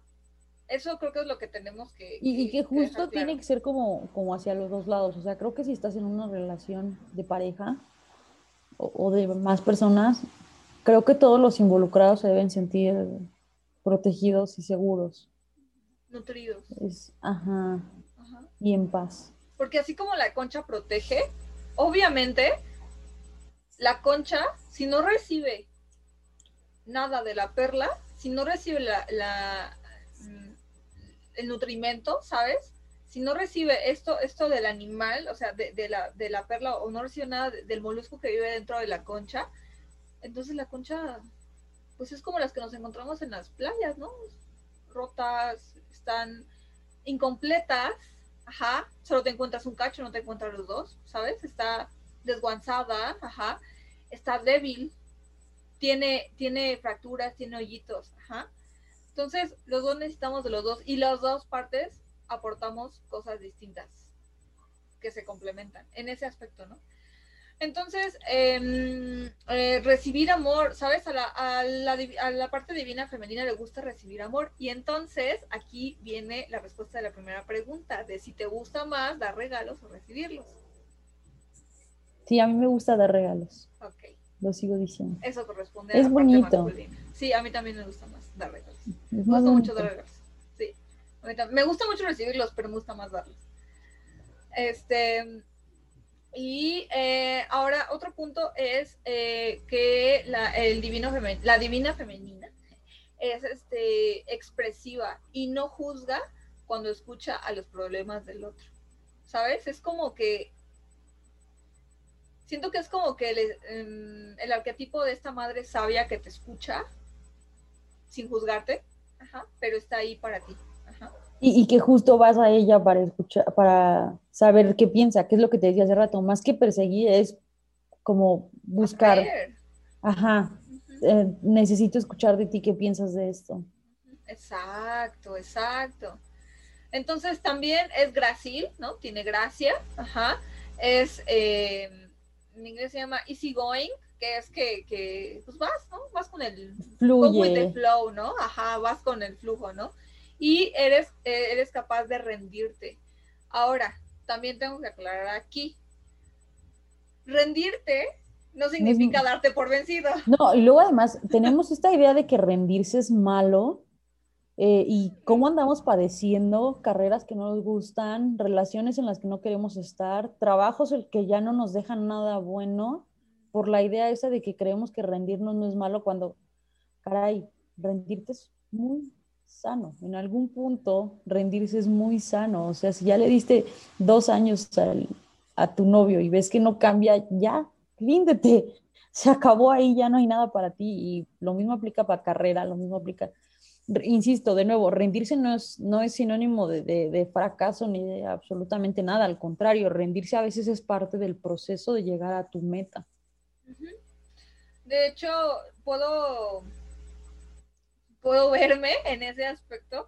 ¿Me puedo recomendar un libro? ¿Te puedo recomendar un libro? Se llama Ríndete sin fracasar en el intento y es de un youtuber llamado Ben Shorts.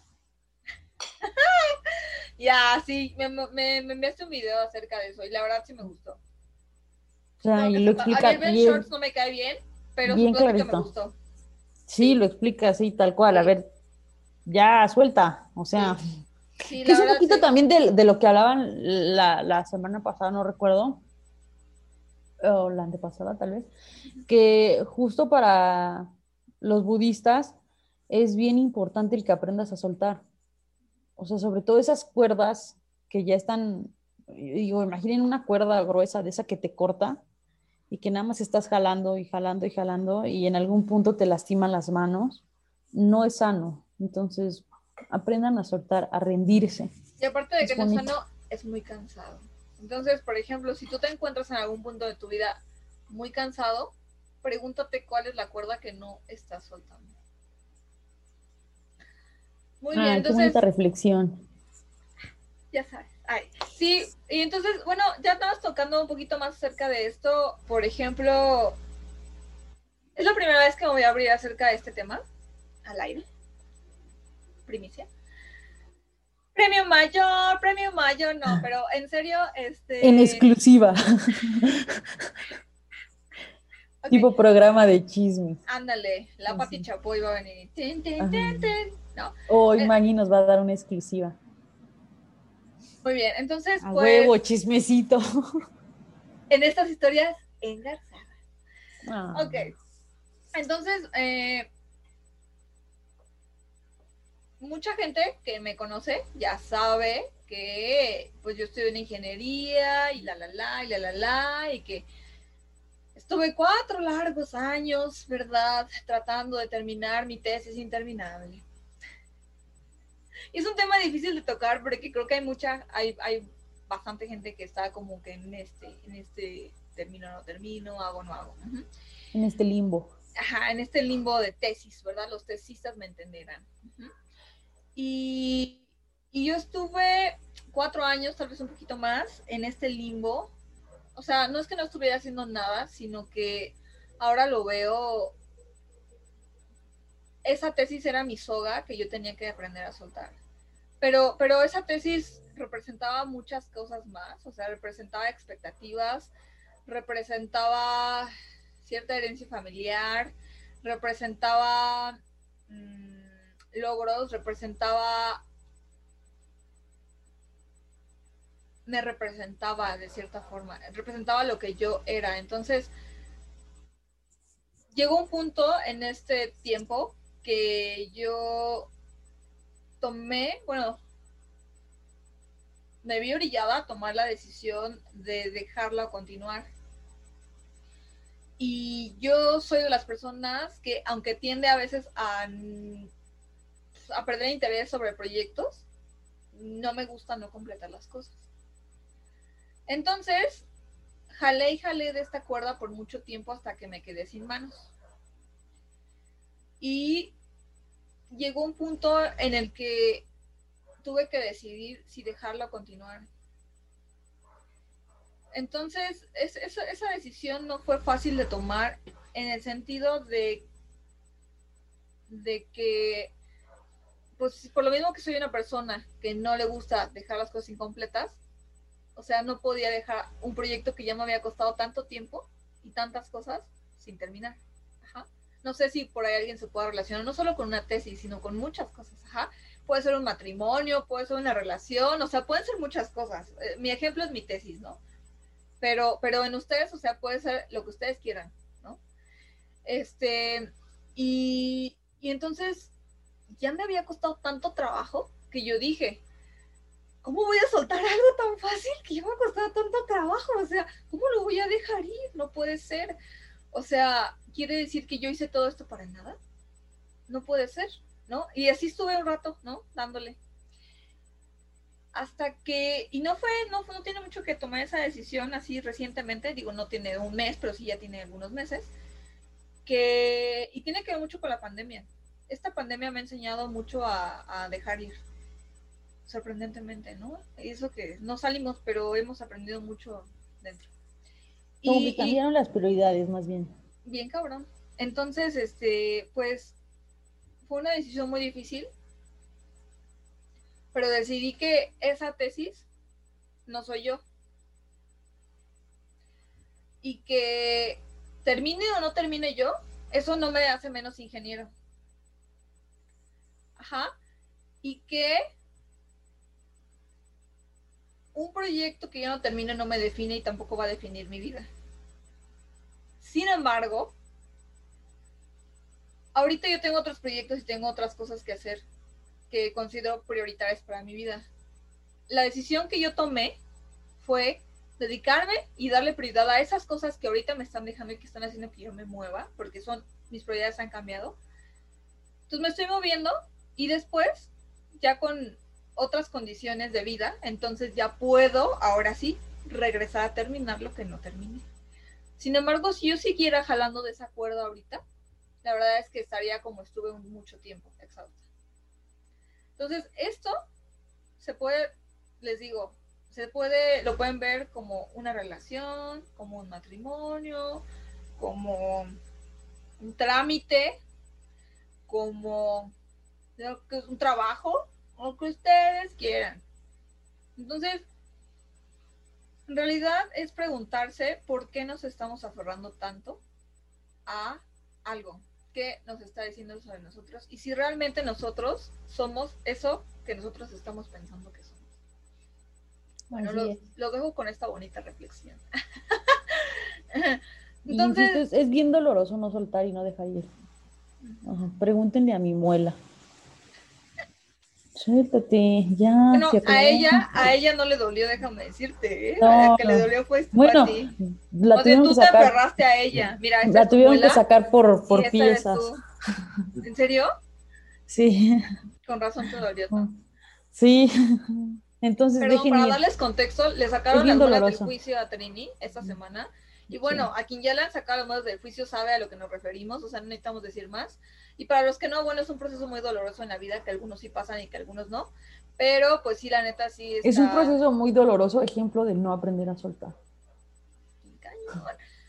Luego, luego te digo qué significan ciertas partes del cuerpo y las muelas del juicio tienen un significado muy especial. Dilo, dilo de una vez. Quémame al aire. No es cierto. No, luego, luego tocamos, luego hacemos otro podcast de, de qué representan partes específicas del cuerpo, ¿sabes? Que partes que generalmente le deben a las personas o que, tenemos problema con ellos, ¿no? Como, ah. ¿por, qué, por, qué, este, ¿por qué nos pueden quitar la vesícula, ¿no? El apéndice o así. Ese tipo de cosas, ¿no? Las muelas del juicio, este. ¿Por qué te duelen las rodillas? Este, ¿Por qué tienes problemas renales? ¿Por qué tienes problemas respiratorios? ¿Por qué tienes migrañas? ¿Por qué todo en la cabeza? ¿Por qué se te cae el cabello? ¿No? Así varias cositas que interesantes, muy interesantes. Va, va, va. Entonces, bueno, ya eh, por último, una, la última característica de la energía del de esta divina femenina es que eh, la seguridad en una misma, ¿no? que, es eh, capaz de amar generosamente y todo esto está relacionado con el chakra del corazón. Entonces, la energía femenina está relacionada directamente con el chakra del corazón. Como saben, el chakra del corazón pues es el que nos da vida es el que nos mantiene latiendo. Entonces, pues literal es, es, la dadora de vida. ¿no? Ahora, ¿qué pasa cuando, cuando esta, esta energía está desbalanceada? Tú vas a saber que tu energía femenina está desbalanceada o, o, dañada, no me gustaría decir dañada, o lastimada, ajá, si experimentas los siguientes signos. Dar de más, así se llama, dar de más. Ahí está un libro que se llamaba Las mujeres que dan de más, ¿no? O dan suficiente. O... Así es. Ajá. Dar de más. Y sobrecompensar en las relaciones. Llámese a esto, ser excesivamente complacivas con la gente. Ajá. Así. Si tú todo el tiempo estás buscando complacer a la gente, tu energía femenina está desbalanceada. Hombre o mujer, no importa.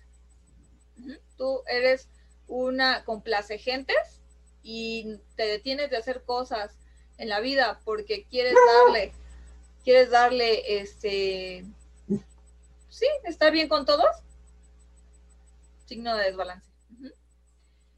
Ah, ahora, eh, eres dogmática, tienes una opinión como muy, no firme diré yo, sino más bien como... Cerrada. Cerrada, exacto. Y eres eh, incapaz de aceptar el cambio desbalance en energía femenina. Desbalance total en energía femenina. Creo que esta, esta parte, no quiero echarle tierra a nuestra cultura mexicana, pero creo que muchas madres mexicanas tienen este desbalance.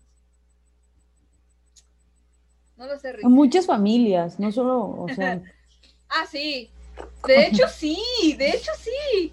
Bueno, yo lo quise decir a, a las madres, pero porque, porque híjole, porque, porque siento que sí es un, ¿sabes por qué? Me acordé de una entrevista con Isa González, me acordé de la semana pasada que estábamos hablando de Isa, que decía que su mamá la había ido a visitar a Estados Unidos y que la había ido, a visitar, pero como les agarró la pandemia ya, la mamá se quedó como meses y, o sea, toda la pandemia, se estuvo con su mamá ahí en Estados Unidos. Pero, pues, o sea, imagínate, Isa ya está grande, creo que tiene mi edad, no sé qué edad tiene? No me acuerdo. Pero es como de mi edad. No, ni idea. Bueno, es como de mi edad y imagínate, o sea, su mamá llega y le cae, ¿no? Y aparte no solo le cae, sino que se queda todo el año con ella o muchos meses, cuando ella tiene su vida y así. Entonces ella decía que pues como típica mamá mexicana, casi casi como que tenía que esconderse para salir con sus amigos, ¿no? Y así era como que, pues, una cosa de mucho control, ¿no? Y entonces yo dije, ah, no solo es la mía, es cultural. Puede ser, pero insisto, no, solo es de madres, es, es, como, o sea, incluso esta idea, vuelvo al punto, es como muy de, de control, que, que, viene de un cierto control. Lo toco de madre porque ahorita, ahorita vamos a ir a la parte masculina y lo voy a tocar con los padres. Es una idea sumamente, sí, es, es muy de, de la tradición de acá. No sé si de todos lados, pero las ideas cerradas son como... Solo nosotros, los latinos. Familiares. Los sí, los hindúes son muy parecidos, ¿eh? déjame decirte. Súper parecidos a nosotros, así bien cañón. Si hubiera una cultura, yo creo, en el mundo en la que dirías un mexicano encaja bien y sin problema porque entiende cómo funciona, sería la cultura hindú. Y, y viceversa. Este, ah, ok, uh, o tercer punto es que eh, es excesivamente activa y e incapaz de solo ser. Esto es, solo estás enfocada en el hacer. O sea, no te puedes estar en paz. ¿Sabes? O sea, sientes esa necesidad, se te queman las manos si no estás haciendo algo, dirán por ahí, ¿no? No te puedes sentar. Ajá. Siempre tienes que estar haciendo algo. Y cuando ves a alguien que no está haciendo algo, ¿cómo? ¿Cómo? Otra característica. Ajá. analicen en su vida quiénes pueden tener este desbalance. En su vida digo, ¿no? O sea, en general. Sí, señalen a mismos. Ajá, señalen a alguien. Más bien, agárrenlo como ejemplo y digan, ah, ok, ¿no? Y uh, estás eh, fuertemente identificada con tus propias emociones y como consecuencia te dejas llevar demasiado por ellas. O sea, crees que todo es personal. tu cara, ¿eh? Justo que sí conocen a alguien así. Sí, sí, yo creo que todos conocemos a alguien así. Todos conocemos a alguien así. Ahora, la necesidad de, eh, la necesidad y la auto, auto duda, ¿no? Este, sí, como una inseguridad.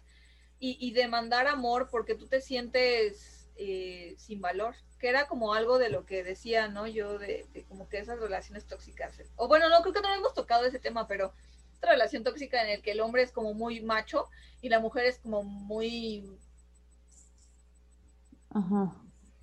Bueno, muy mujer, si lo quieres decir así. No me gusta ese término que utilicé, pero no encuentro cómo describirlo. Como muy... como sumisa, como... Sí, no, es, entonces es como que están como que los dos extremos, pero, pero entonces la mujer constantemente está, ¿y dónde estás? ¿Y cuándo vas a llegar? Y es que no, porque yo te necesito aquí. Y es que bueno, y bueno, todo un drama y una rabieta, ¿no? Diario, y diario es el drama, ¿no? Entonces tú dirías, o sea, pero esa mujer, ¿qué le pasa? Bueno, también, porque ese hombre sigue ahí. Yo digo, ¿no? Pero bueno, este... Pues es que para bailar tango se necesitan dos. ¿No? Entonces, eh, este tipo, a eso nos referimos con la necesidad de, o sea, como que es, eres muy needy, o sea, como que necesitas estar todo el tiempo con, tu pareja, ¿no? Todo el tiempo, así todo el tiempo. Y cuando no ah. estás, y cuando no estás, entonces como que desconfías, ¿no? Y te sientes como que no ah. vales igual, ajá. Y tienes esa duda de, ¿estará con otra? ¿No mm. ¿Será tal? ¿Será tal? Ajá. ajá.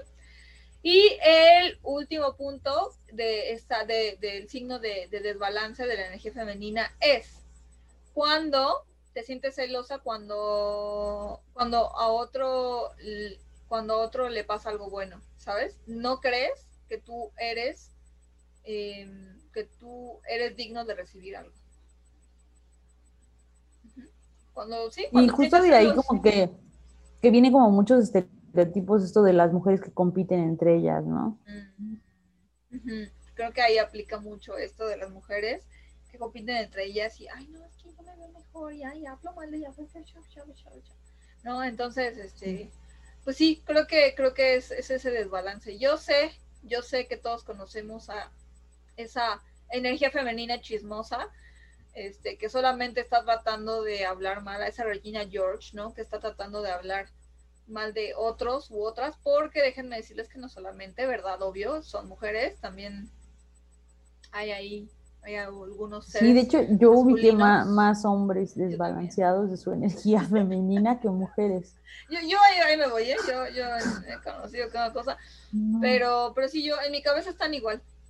Hay un equilibrio de chismes. Sí. Sí, entonces, eh, en otro podcast hablaremos de cómo balancear la energía femenina, porque aquí nos tardaríamos como, uff, un buen. Ahora vamos a empezar a tocar el tema de la energía masculina. Y si se dieron cuenta, ya con esto, parte de la energía femenina, respondimos algunas de las preguntas que planteé en, el quiz del principio. Ok, entonces vamos a ir a el em, a la energía masculina. Ok, entonces qué es la energía masculina, cuáles son sus, sus características. Entonces, las características de la energía masculina divina, ¿no? Son eh, que son activos, alerta, están alerta y contribuyen en el momento. Ajá. Fíjate. Ajá. Activos, alerta y contribuyen en el momento. Creo que sí es algo que yo identifico como energía masculina, sí. Sí. ¿No? están presentes, pues no piensan demasiado en el futuro ni en el pasado, es aquí y ahora. Ajá, hacer ahora. Ajá. Ahora, toman la iniciativa, les gusta, eh, mm, les gusta liderar, perseguir y hacer cambios. Yo me identifico mucho con este, con este punto. Creo que yo también te, ubicaría mucho en este punto. Sí, yo también. O sea, te lo decía alguna vez, ya desde la elección de carrera, ¿no? O sea. Sí, de verdad sí tiene mucho que ver. es justo cambiar algo de. Sí, definitivamente. Sí, yo también. O crear algo en ese sentido. Sí, justo. De hecho, sí. ¿Sabes qué? Eso es algo que me llama mucho la atención y tengo que hacer, tengo que comentarlo porque. Bueno, ya en pasadas, y los que me conocen saben que yo estoy muy en desacuerdo de este desbalance que hay en mi carrera. Mi carrera es ingeniería mecánica, pero en realidad en las ingenierías en general. Este, de que haya pocas mujeres y las pocas mujeres que habemos tendemos a mm, no mostrar o a bloquear nuestra parte femenina porque estamos tan rodeadas de energía tan masculina todo el tiempo y con este sistema patriarcal que tenemos te hace ver como débil porque pensamos que lo femenino es débil. Entonces, te sientes como, porque así me sentía yo en la carrera, te sientes como en desventaja de, que tienes que estar activa, tienes que innovar, tienes que moverte, tienes que estar tal, pero no estás en contacto con tu ser, ¿sabes? Entonces ahí hay como una incongruencia, ¿no? Que creo que yo podía observar que me pasaba a mí y le pasaba a algunas de mis compañeras, que no eran muchas, ¿verdad? Este, pero sí, sí veía como que tendíamos a, a mostrar características más masculinas que femeninas mientras estábamos en la carrera, inclusive en nuestra es, que, es lo que te decía, que culturalmente tendemos a creer que lo femenino es menos y por lo tanto es no deseado. Entonces, sí, así como a hombres les pasa que tienden a odiar lo poco femenino que hay en ellos o lo que pudiera considerarse femenino en ellos o en su círculo o en sus amigos o en sus enemigos, lo mismo pasa con, las mujeres, sin querer nos hemos castigado por odiar lo que podría parecer femenino y por lo tanto que nos podría poner en debilidad respecto al otro. Es un poco triste.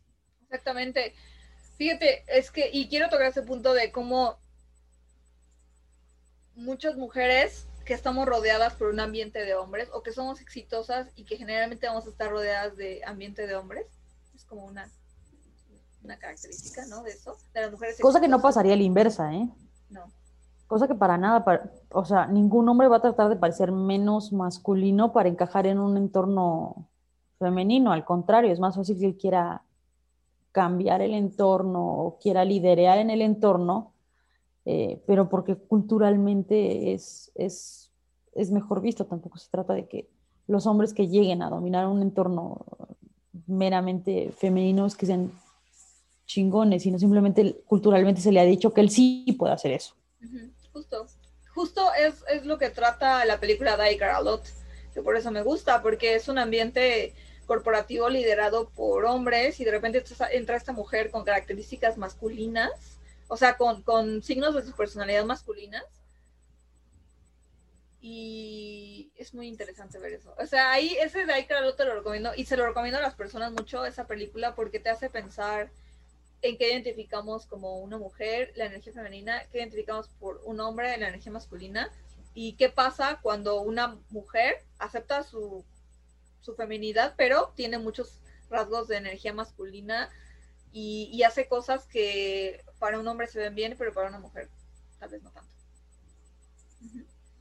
Entonces, em, fíjate que, ah, ok, esta reflexión eh, que es acerca de las mujeres que estamos en ambientes rodeados por muchos hombres o, o que estamos en ambientes cuando muchas mujeres exitosas están rodeadas por muchos empresarios, por ejemplo, ¿no?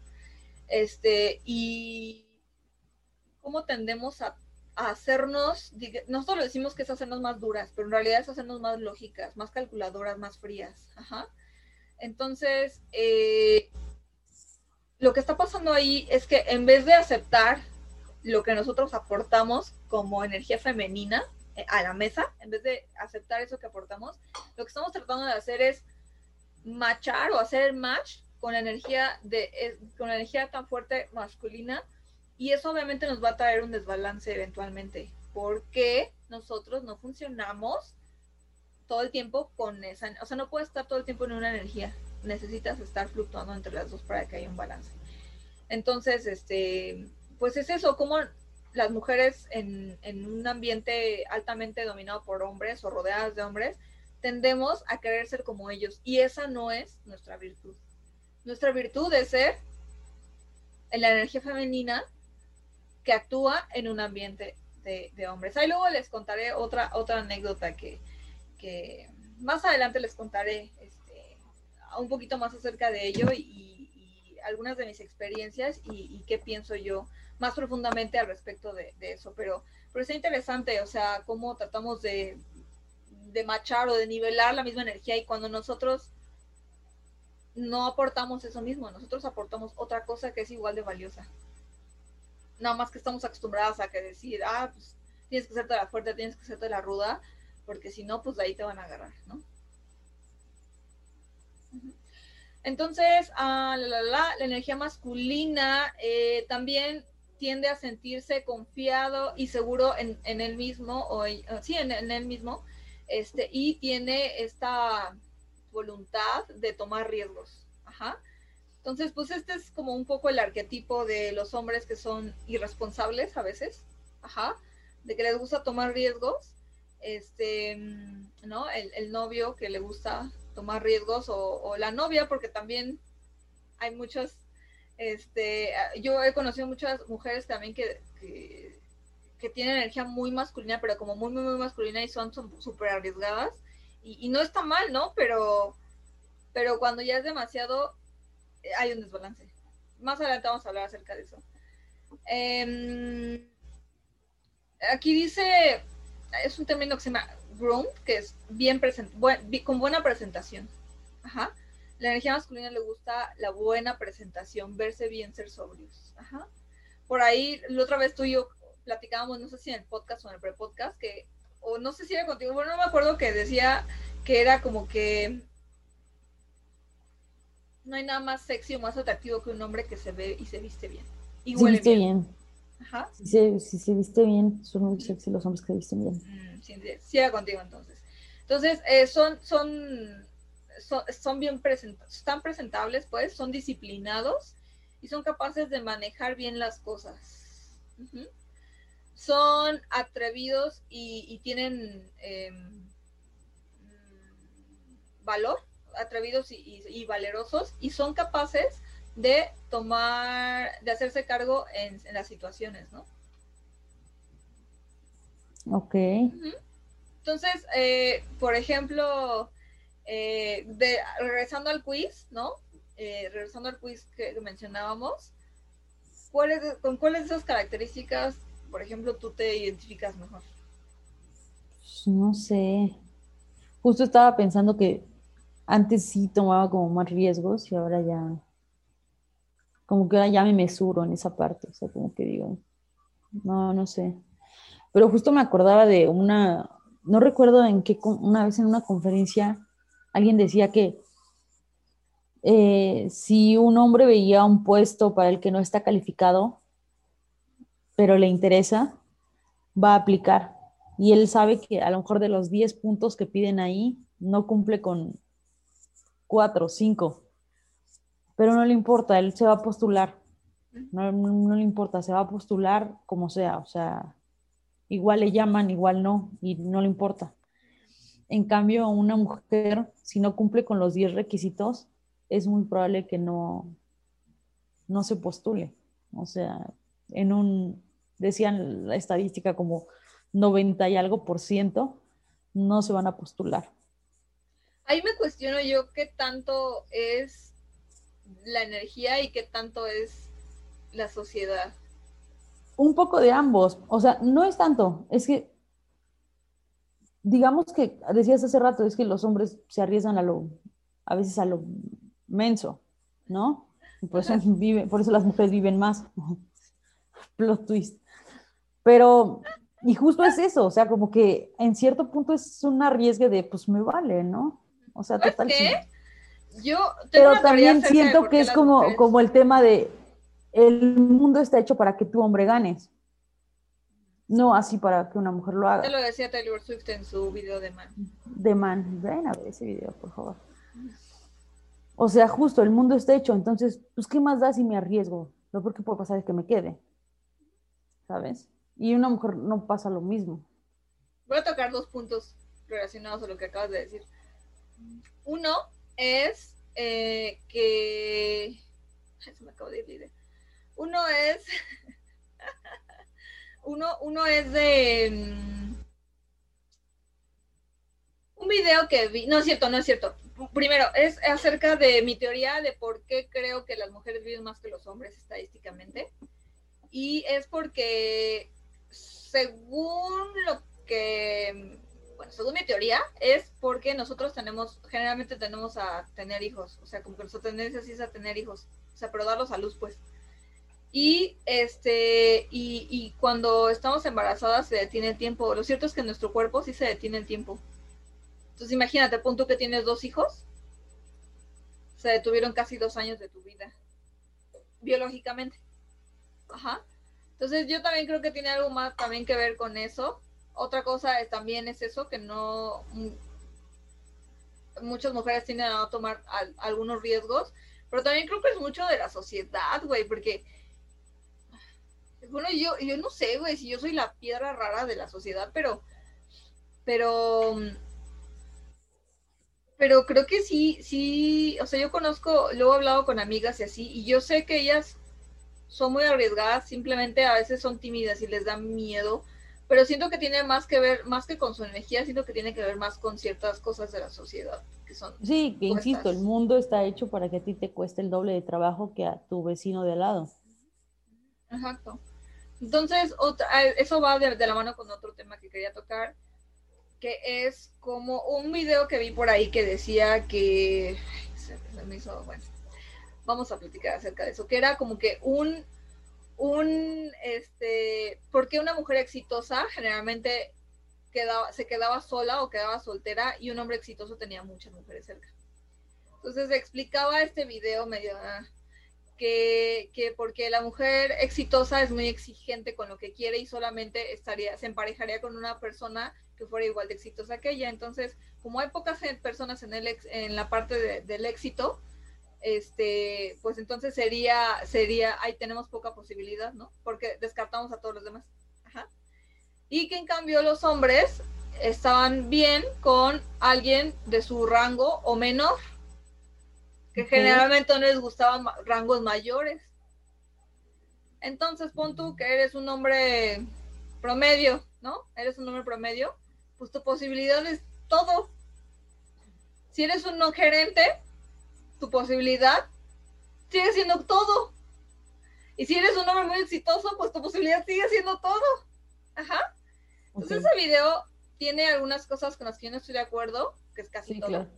Pero, este, pero tiene un punto, tiene un punto eh, que es como, bueno, también, tiene, voy a tocar varios puntos en esto, que es como mujeres exitosas por ahí, ¿no? Personas exitosas por ahí, no necesitan a nadie, ¿sabes? No necesitan a nadie que las complemente ni nada. Ustedes pueden estar perfectamente solas y solos con su vida, siendo felices, ajá, siendo exitosos.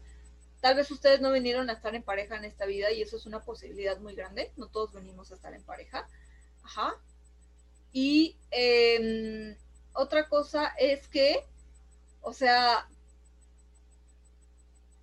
no importa en dónde estés, si eres exitoso o no eres exitoso, si eres, estás en un lugar o estás en otro lugar, si tú tienes que encontrar a esa persona con la que vas a pasar mucho tiempo de tu vida, la vas a encontrar. No importa si tú eres muy exitoso y el otro es un vagabundo, o no importa si tú eres persona promedio. Y Pero además, ¿qué persona- necesidad de que existas a, a raíz del otro? O sea, yo tengo un problema cultural con esta gente o con todas las películas, todas las series, todas las canciones, que todo el tiempo te están diciendo que si no tienes pareja no eres nadie. ¿Verdad que sí? Todo el tiempo, es, es un bombardeo constante cuando digo, Exacto. ¿por? O sea, ¿por qué tendría la necesidad de estar en pareja, no? O sea, eh, y, y es un bombardeo constante. O sea, insisto, todas las películas, comedias románticas empiezan con el güey patético que está solo, y es patético porque está solo. Y, o sea, no podría ser también chingón porque está solo, o sea, o, o- de plano. Ahí sí digo, ¿qué necesidad de existir o de que seas visibilizado siempre y cuando estés con alguien? O sea, ahí sí tengo un mega rollo horrible Sí. con, con el bombardeo cultural, o sea. Totalmente de acuerdo. O sea, Totalmente de incluso el, el chiste de, de, de, de, de este 14 de febrero, ¿no? De que si no tienes con quién salir, haz cita con tu psicólogo, como si fuera de plano de muy enfermos estar solo. O sea, digo, vayan todos al psicólogo, no importa si están solos o acompañados, vayan, en serio, vayan. Pero no creas que porque estás solo tienes un pedo en ti. O sea, probablemente no necesitas estar con alguien más y también está bien chido, o sea. Y probablemente sea una fase y el siguiente mes ya vas a querer estar con alguien y también está chido. O sea, no pasa nada. O si ahorita estás con alguien y en dos meses quieres estar solo, también está chido, no pasa nada. Pero, ay, no, qué horrible eso de que te digan, uy, es, es una mujer exitosa, pero está sola. Ay, ¿qué? Eso le quita, ¿A quién le importa Sí. lo que- eso se le quita la mitad de su camaro. ¿Cuál Camaro? De su, de su Lexus, güey. No sé, eso, o sea, eso le quita la mitad de su penthouse. Por Dios, gente. Eso le quita su autonomía, eso le quita su valía, eso, ¿no? No, no, no anden en pareja nomás por no andar solos. Aprendan a estar, a andar primero con ustedes mismos, Aprendan a estar solos. Justo, Ajá, justo a caerse bien, a tratarse bien, nada más consigo mismos. Y ya que puedan con eso, de conocerse y decir, puedo estar bien conmigo misma, ahora sí ya, si quieren, si lo sienten, si les nace, si alguien les atrae, pues ahora sí ya. Pero no anden con cualquiera solo por... ámense, respétense y Sí, conózcanse. Conózcanse, es la clave de todo. No. Muy bien. Entonces vamos a ver los signos de desbalance en energía masculina. Entonces, tu energía masculina está desbalanceada o está lastimada si tú ves alguno de estos signos. Eres pushy. ¿Cómo puedo traducir pushy? Eres Como... Ay, no sé. mm, empujador. Eres que todo el tiempo, ajá, sí, que estás empuje y empuje y empuje y empuje. Bueno, y- estás- y, estás casi forzando, más bien, más que empujar, Mm. es estás forzando, estás orillando a. Ajá. Sí. Eso más bien, ¿no? Sí. Eh, eres frío y calculador y dominante.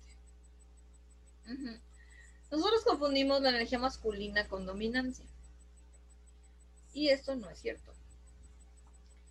Entonces, si tú o tu pareja es o eres dominante, hay por ahí algún signo de desbalance, porque generalmente quien trata o tiene el deseo de dominar es porque algo le está faltando y es su deseo de complementarse. Es su deseo de llenar ese vacío. Y también cuando eres frío y calculador, no estás en contacto con tu chakra del corazón. Ya estoy súper espiritual. No, pero o sea, no estás en contacto con, con tu intuición, ni, hay, hay, una desconexión. Cuando, cuando eres de corazón frío, y no necesariamente solo los hombres, ¿eh? cuando estás de corazón frío, que eres muy calculador, eso quiere decir que tu mente y tu cuerpo no están conectados. Y eso quiere decir que estás viviendo en una incongruencia. Y por lo tanto, como dicen las leyes del universo, si hay incongruencia, no se te van a dar las cosas. ¿Ya ven? Eh, ahora, otro signo de desbalance es que las relaciones son transaccionales y basadas en la lógica. ¿Basadas en quién? La lógica. Mm, o sea, te atrae mucho la sapiencia, pues, pero solo la sapiencia. No te interesa nada más más que lo que la persona sabe. Entonces está este, está este estereotipo de los hombres muy grandes y las mujeres muy jóvenes, las parejas muy, sí, de los hombres muy grandes y las mujeres muy jóvenes, en la cual los dos sufren del mismo, de la misma cosa, en la cual, eh, si te das cuenta, esa relación está basada en transacciones y en sapiencia. Entonces, por ejemplo, la mujer puede decir, es que es, mi esposo o mi pareja es muy sabio, es un chingón, es es, este, es el mejor, ¿no? Eh, está rankeado, ¿no? Entre los mejores. Y me da todo. Y el hombre puede decir, yo le doy todo. Y entonces ella me pertenece. Sí, me hace, me hace ¿Sí te hace sentido? Mucho. Ajá, entonces, y son transaccionales, entonces, cuando tú no, por ejemplo, si ese hombre no le proveyera a esa mujer, es probable que esa mujer dejaría de estar con ese hombre. Eh, conozco varios. Mm, sí. Ah, también, si este hombre de repente, por una u otra razón, ya no fuera tan exitoso y ya no tuviera el estatus que tiene, probablemente la mujer dejaría de tener interés en ese hombre. Porque su relación es transaccional. O sea, si tú me das, yo, yo te doy pero si no me das, no te doy. Ajá. Y eso en los dos sentidos también. O sea, también, si en el hombre dice, bueno, si tú, si tú estás conmigo y me ayudas a hacer tal, o estás conmigo físicamente, entonces yo te doy algo material. Te concedo algo. O si tú me das algo físicamente, entonces yo te doy algo físico también. Pero, pero no, no hay más profundidad y no hay algo más allá de esta relación transaccional. O sea, no pasa de que sea todo una mera transacción. Ok, ok. Ahora, otro signo de desbalance de la energía masculina es que hay baja autoestima y falta de eh, falta de confianza. O sea, falta de confianza de, en ti mismo, ¿no? ¿sí? Baja, baja autoestima, o sea, sientes que no, no, no vales y, no tienes, y no tienes falta de confianza. Ahora, tú dirías, la falta de confianza solamente se manifiesta, eh, pues, de la forma eh, tímida, ¿no? O sea, tienes falta de confianza en tu ser tímido. Oh, no, no, no. Generalmente cuando esto está desbalanceado y, generalmente en el caso de los hombres, o sea, que es como sexo masculino y está desbalanceado y tiene que ver con baja autoestima, puede que este, esta persona se torne agresiva la falta de confianza, o sea, la falta, la baja autoestima y la falta de confianza en un ambiente determinado puede llevar a la agresividad. Sí, no, eh, como la forma en la que se compensa no siempre es como dices, como de forma pasiva, ¿no? Muchas veces es, es sumamente agresiva. Justo, porque está tratando de equilibrar, entonces como esa persona cree que no puede, no te va a dejar poder a ti. Y si ve que tú puedes, entonces va a tratar constantemente de jalarte o tirarte. De una u otra forma, puede ser física o emocional, no importa. Justo. Eh, otro signo de que la energía masculina está desbalanceada es que te sientes asustado, te sientes inseguro en el mundo y te sientes déjame ver bien porque no estoy segura de qué significa eso y te sientes menos que. Te sientes inseguro del mundo, te sientes asustado y menos que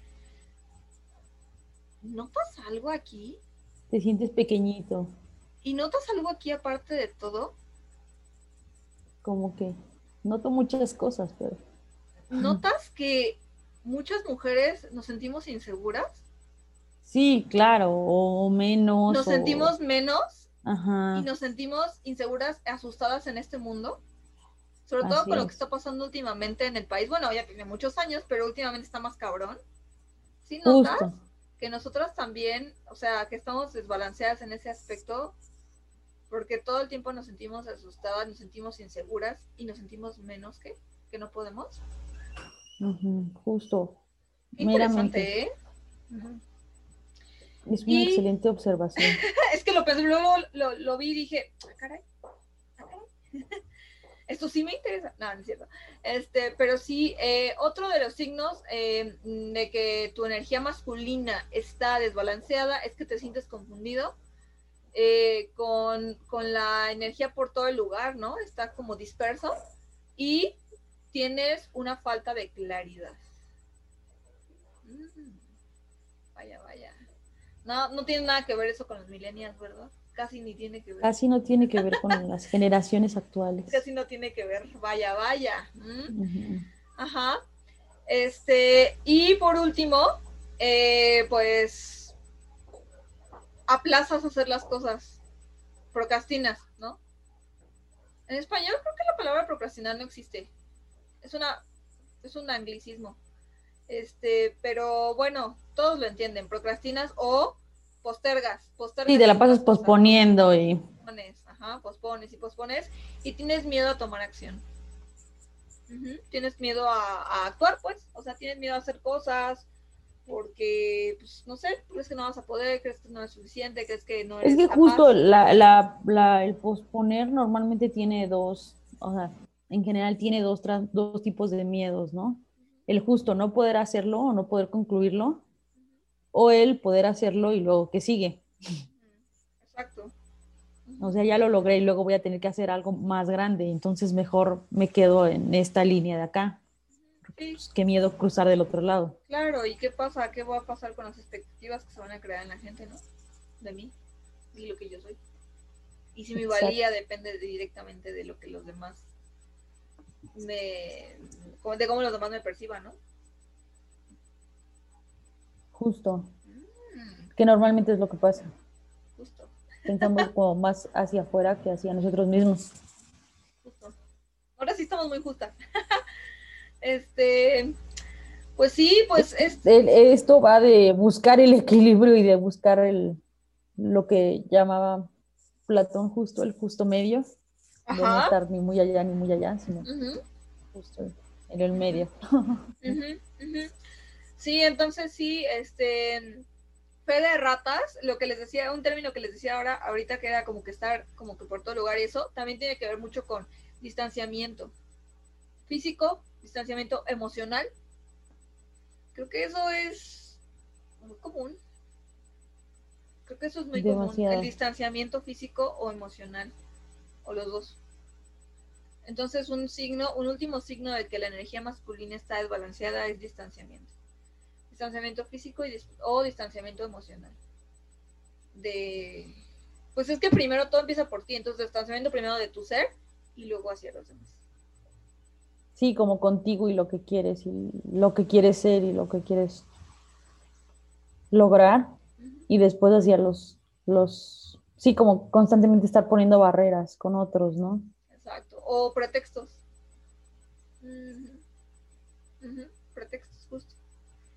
Sí, o razones, ¿no? Que son al final pretexto, ¿no? Ay, es que, mm, ah, oh, sí, es que no, mm, oh, es que, ¿qué crees? Mm, ajá. Eso, eso es. Impedimentos, ¿verdad? Que uno mismo se pone. Pues está bastante fuerte. Está muy fuerte. No pensé, la verdad, tocar todos estos puntos en este capítulo, pero creo que está muy bueno. Creo que va a quedar para la posteridad y quien lo escuchen van a tener muchas cosas en que reflexionar. Escúchenlo varias veces porque creo que cada vez que lo escuchen van a captar algo nuevo. Exacto, o sea, y, y es que es lo que decíamos, probablemente la persona que eres hoy no, no es la misma persona que vas a ser en uno o dos años, ¿no? Es como un libro, ¿lo lees? Y lo, mismo, o sea, la persona que fui hace uno o dos años probablemente no tenía todos estos desbalances que ahorita tienes o probablemente tenía más, no sé. Exacto, la cosa es ir reuniendo, lo más importante de esto, y esto tal vez lo tocaremos en otro podcast, es ir, ir reuniendo las herramientas para poder conocerte y desbloquear todas esas cosas que a veces tenemos bloqueadas de tanto tiempo y ni siquiera lo sabemos. Exacto, qué interesante punto. De, es que sí, es como la clave, decía hace rato, ¿no? No solo, yo sé que hace rato dije que, que los griegos no fueron los primeros, pero para ellos la base de su conocimiento estaba en, en, una frase que estaba en la entrada de un templo, del templo de Delfos, que es el principal oráculo que existía en la época, y decía justo conócete a ti mismo. Y era como la base de tratar de entender, o sea, que antes de que fueras a tratar de conocer al mundo o de que fueras a tratar de explicarlo, tuvieras el valor de primero verte a ti mismo. Porque además sí se requiere mucho valor de voltearte a ver y decir, tengo todos estos desbalances, tengo todas estas incongruencias en mi ser y justo probablemente esos huecos son aquellos que no te permiten como avanzar o concretar proyectos o cerrar ciclos y por lo tanto abrir nuevos, etcétera. Y recibir cosas nuevas. 11, 11, pide un deseo.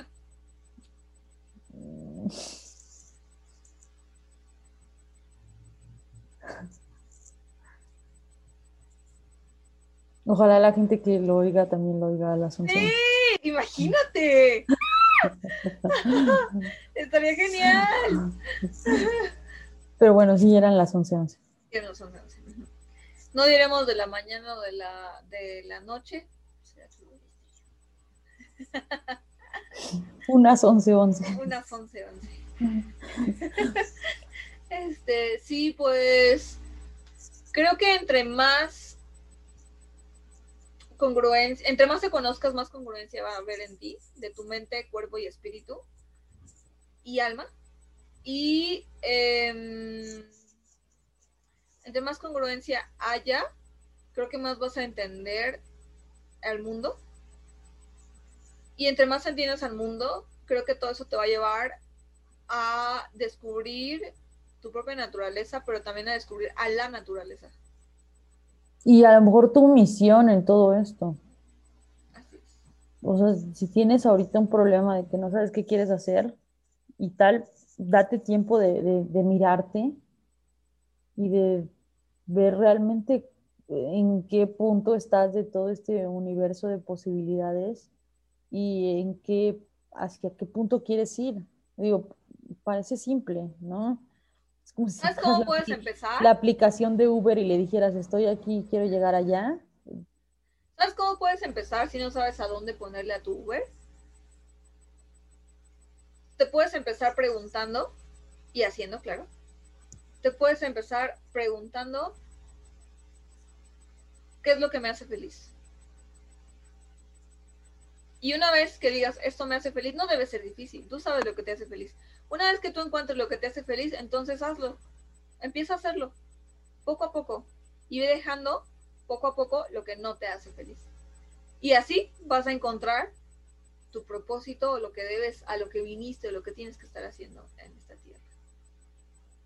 Exacto, justo, mero, eso, pregúntate qué te hace feliz. Y, y, es, es, un ejercicio que debes hacer diario, así de, incluso la situación que pasó y me hizo feliz o no, y en una de esas te vas a dar cuenta que, pues a lo mejor lo que tú llamas costumbre o realidad no es lo que quieres para ti.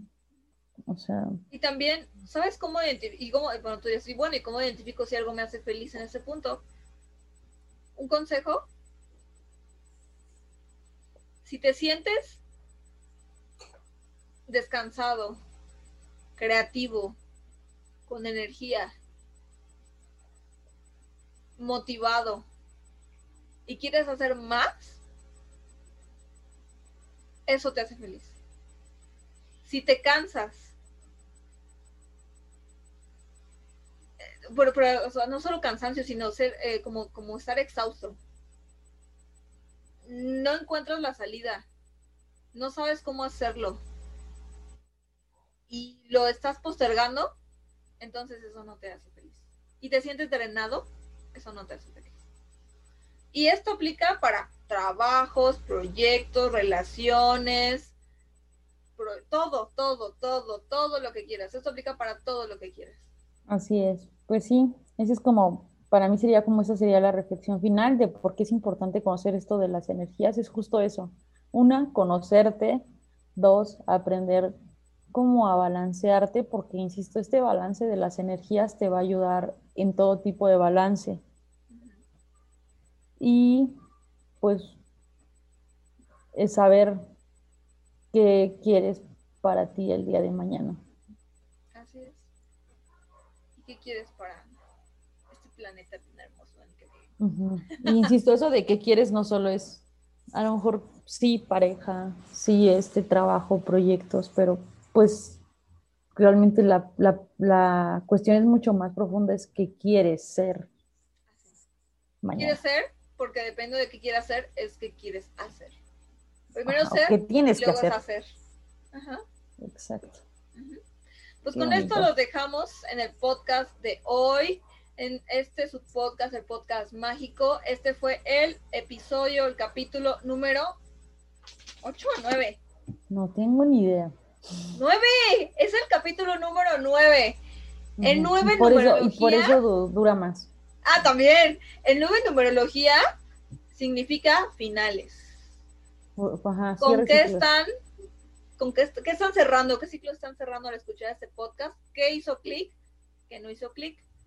Y lo que no hace clic, ¿qué van a hacer con eso que no hace clic? ¿Qué, deben cerrar? ¿Qué, ¿Qué, se sienten que deben cerrar en su vida? Ah, sí, mero, y por eso dura más. Luego hacemos un análisis de, de qué hemos hablado de cada capítulo, a ver si corresponde con la numerología, que yo creo que sí va a coincidir. Yo creo que bastante. Bueno, está bien, pues muchas gracias. Este fue su podcast, el podcast mágico, capítulo número 8, energía femenina y masculina. Ta, ta, ta, ta, ta. Y yo soy Maggie. Y yo soy Trini. Pues nos seguimos viendo hasta la próxima, este, en su podcast, el podcast mágico de confianza. Este, y como cada martes ya saben, aquí nos escuchamos en el aire. Escríbanos cualquier cosa, comentarios, si les gustó o no les gustó, les hizo reflexionar. Yo creo que este capítulo me gustó tanto como el de compatibilidad de signos, si no es que más. Este, y, el de almas gemelas, también, si no es que más. Este, y, bueno, así vamos subiéndole. Vamos así, miren, empezamos así, tin, tin, tin, lentos, íbamos así vagando y así. Nos costaba cerrar conversaciones y ahora miren, clic, clic, clic, clic, clic. Ahí vamos. Ahí vamos. Vemos. Nos vemos. Nos vemos. Hasta la próxima semana. Bye.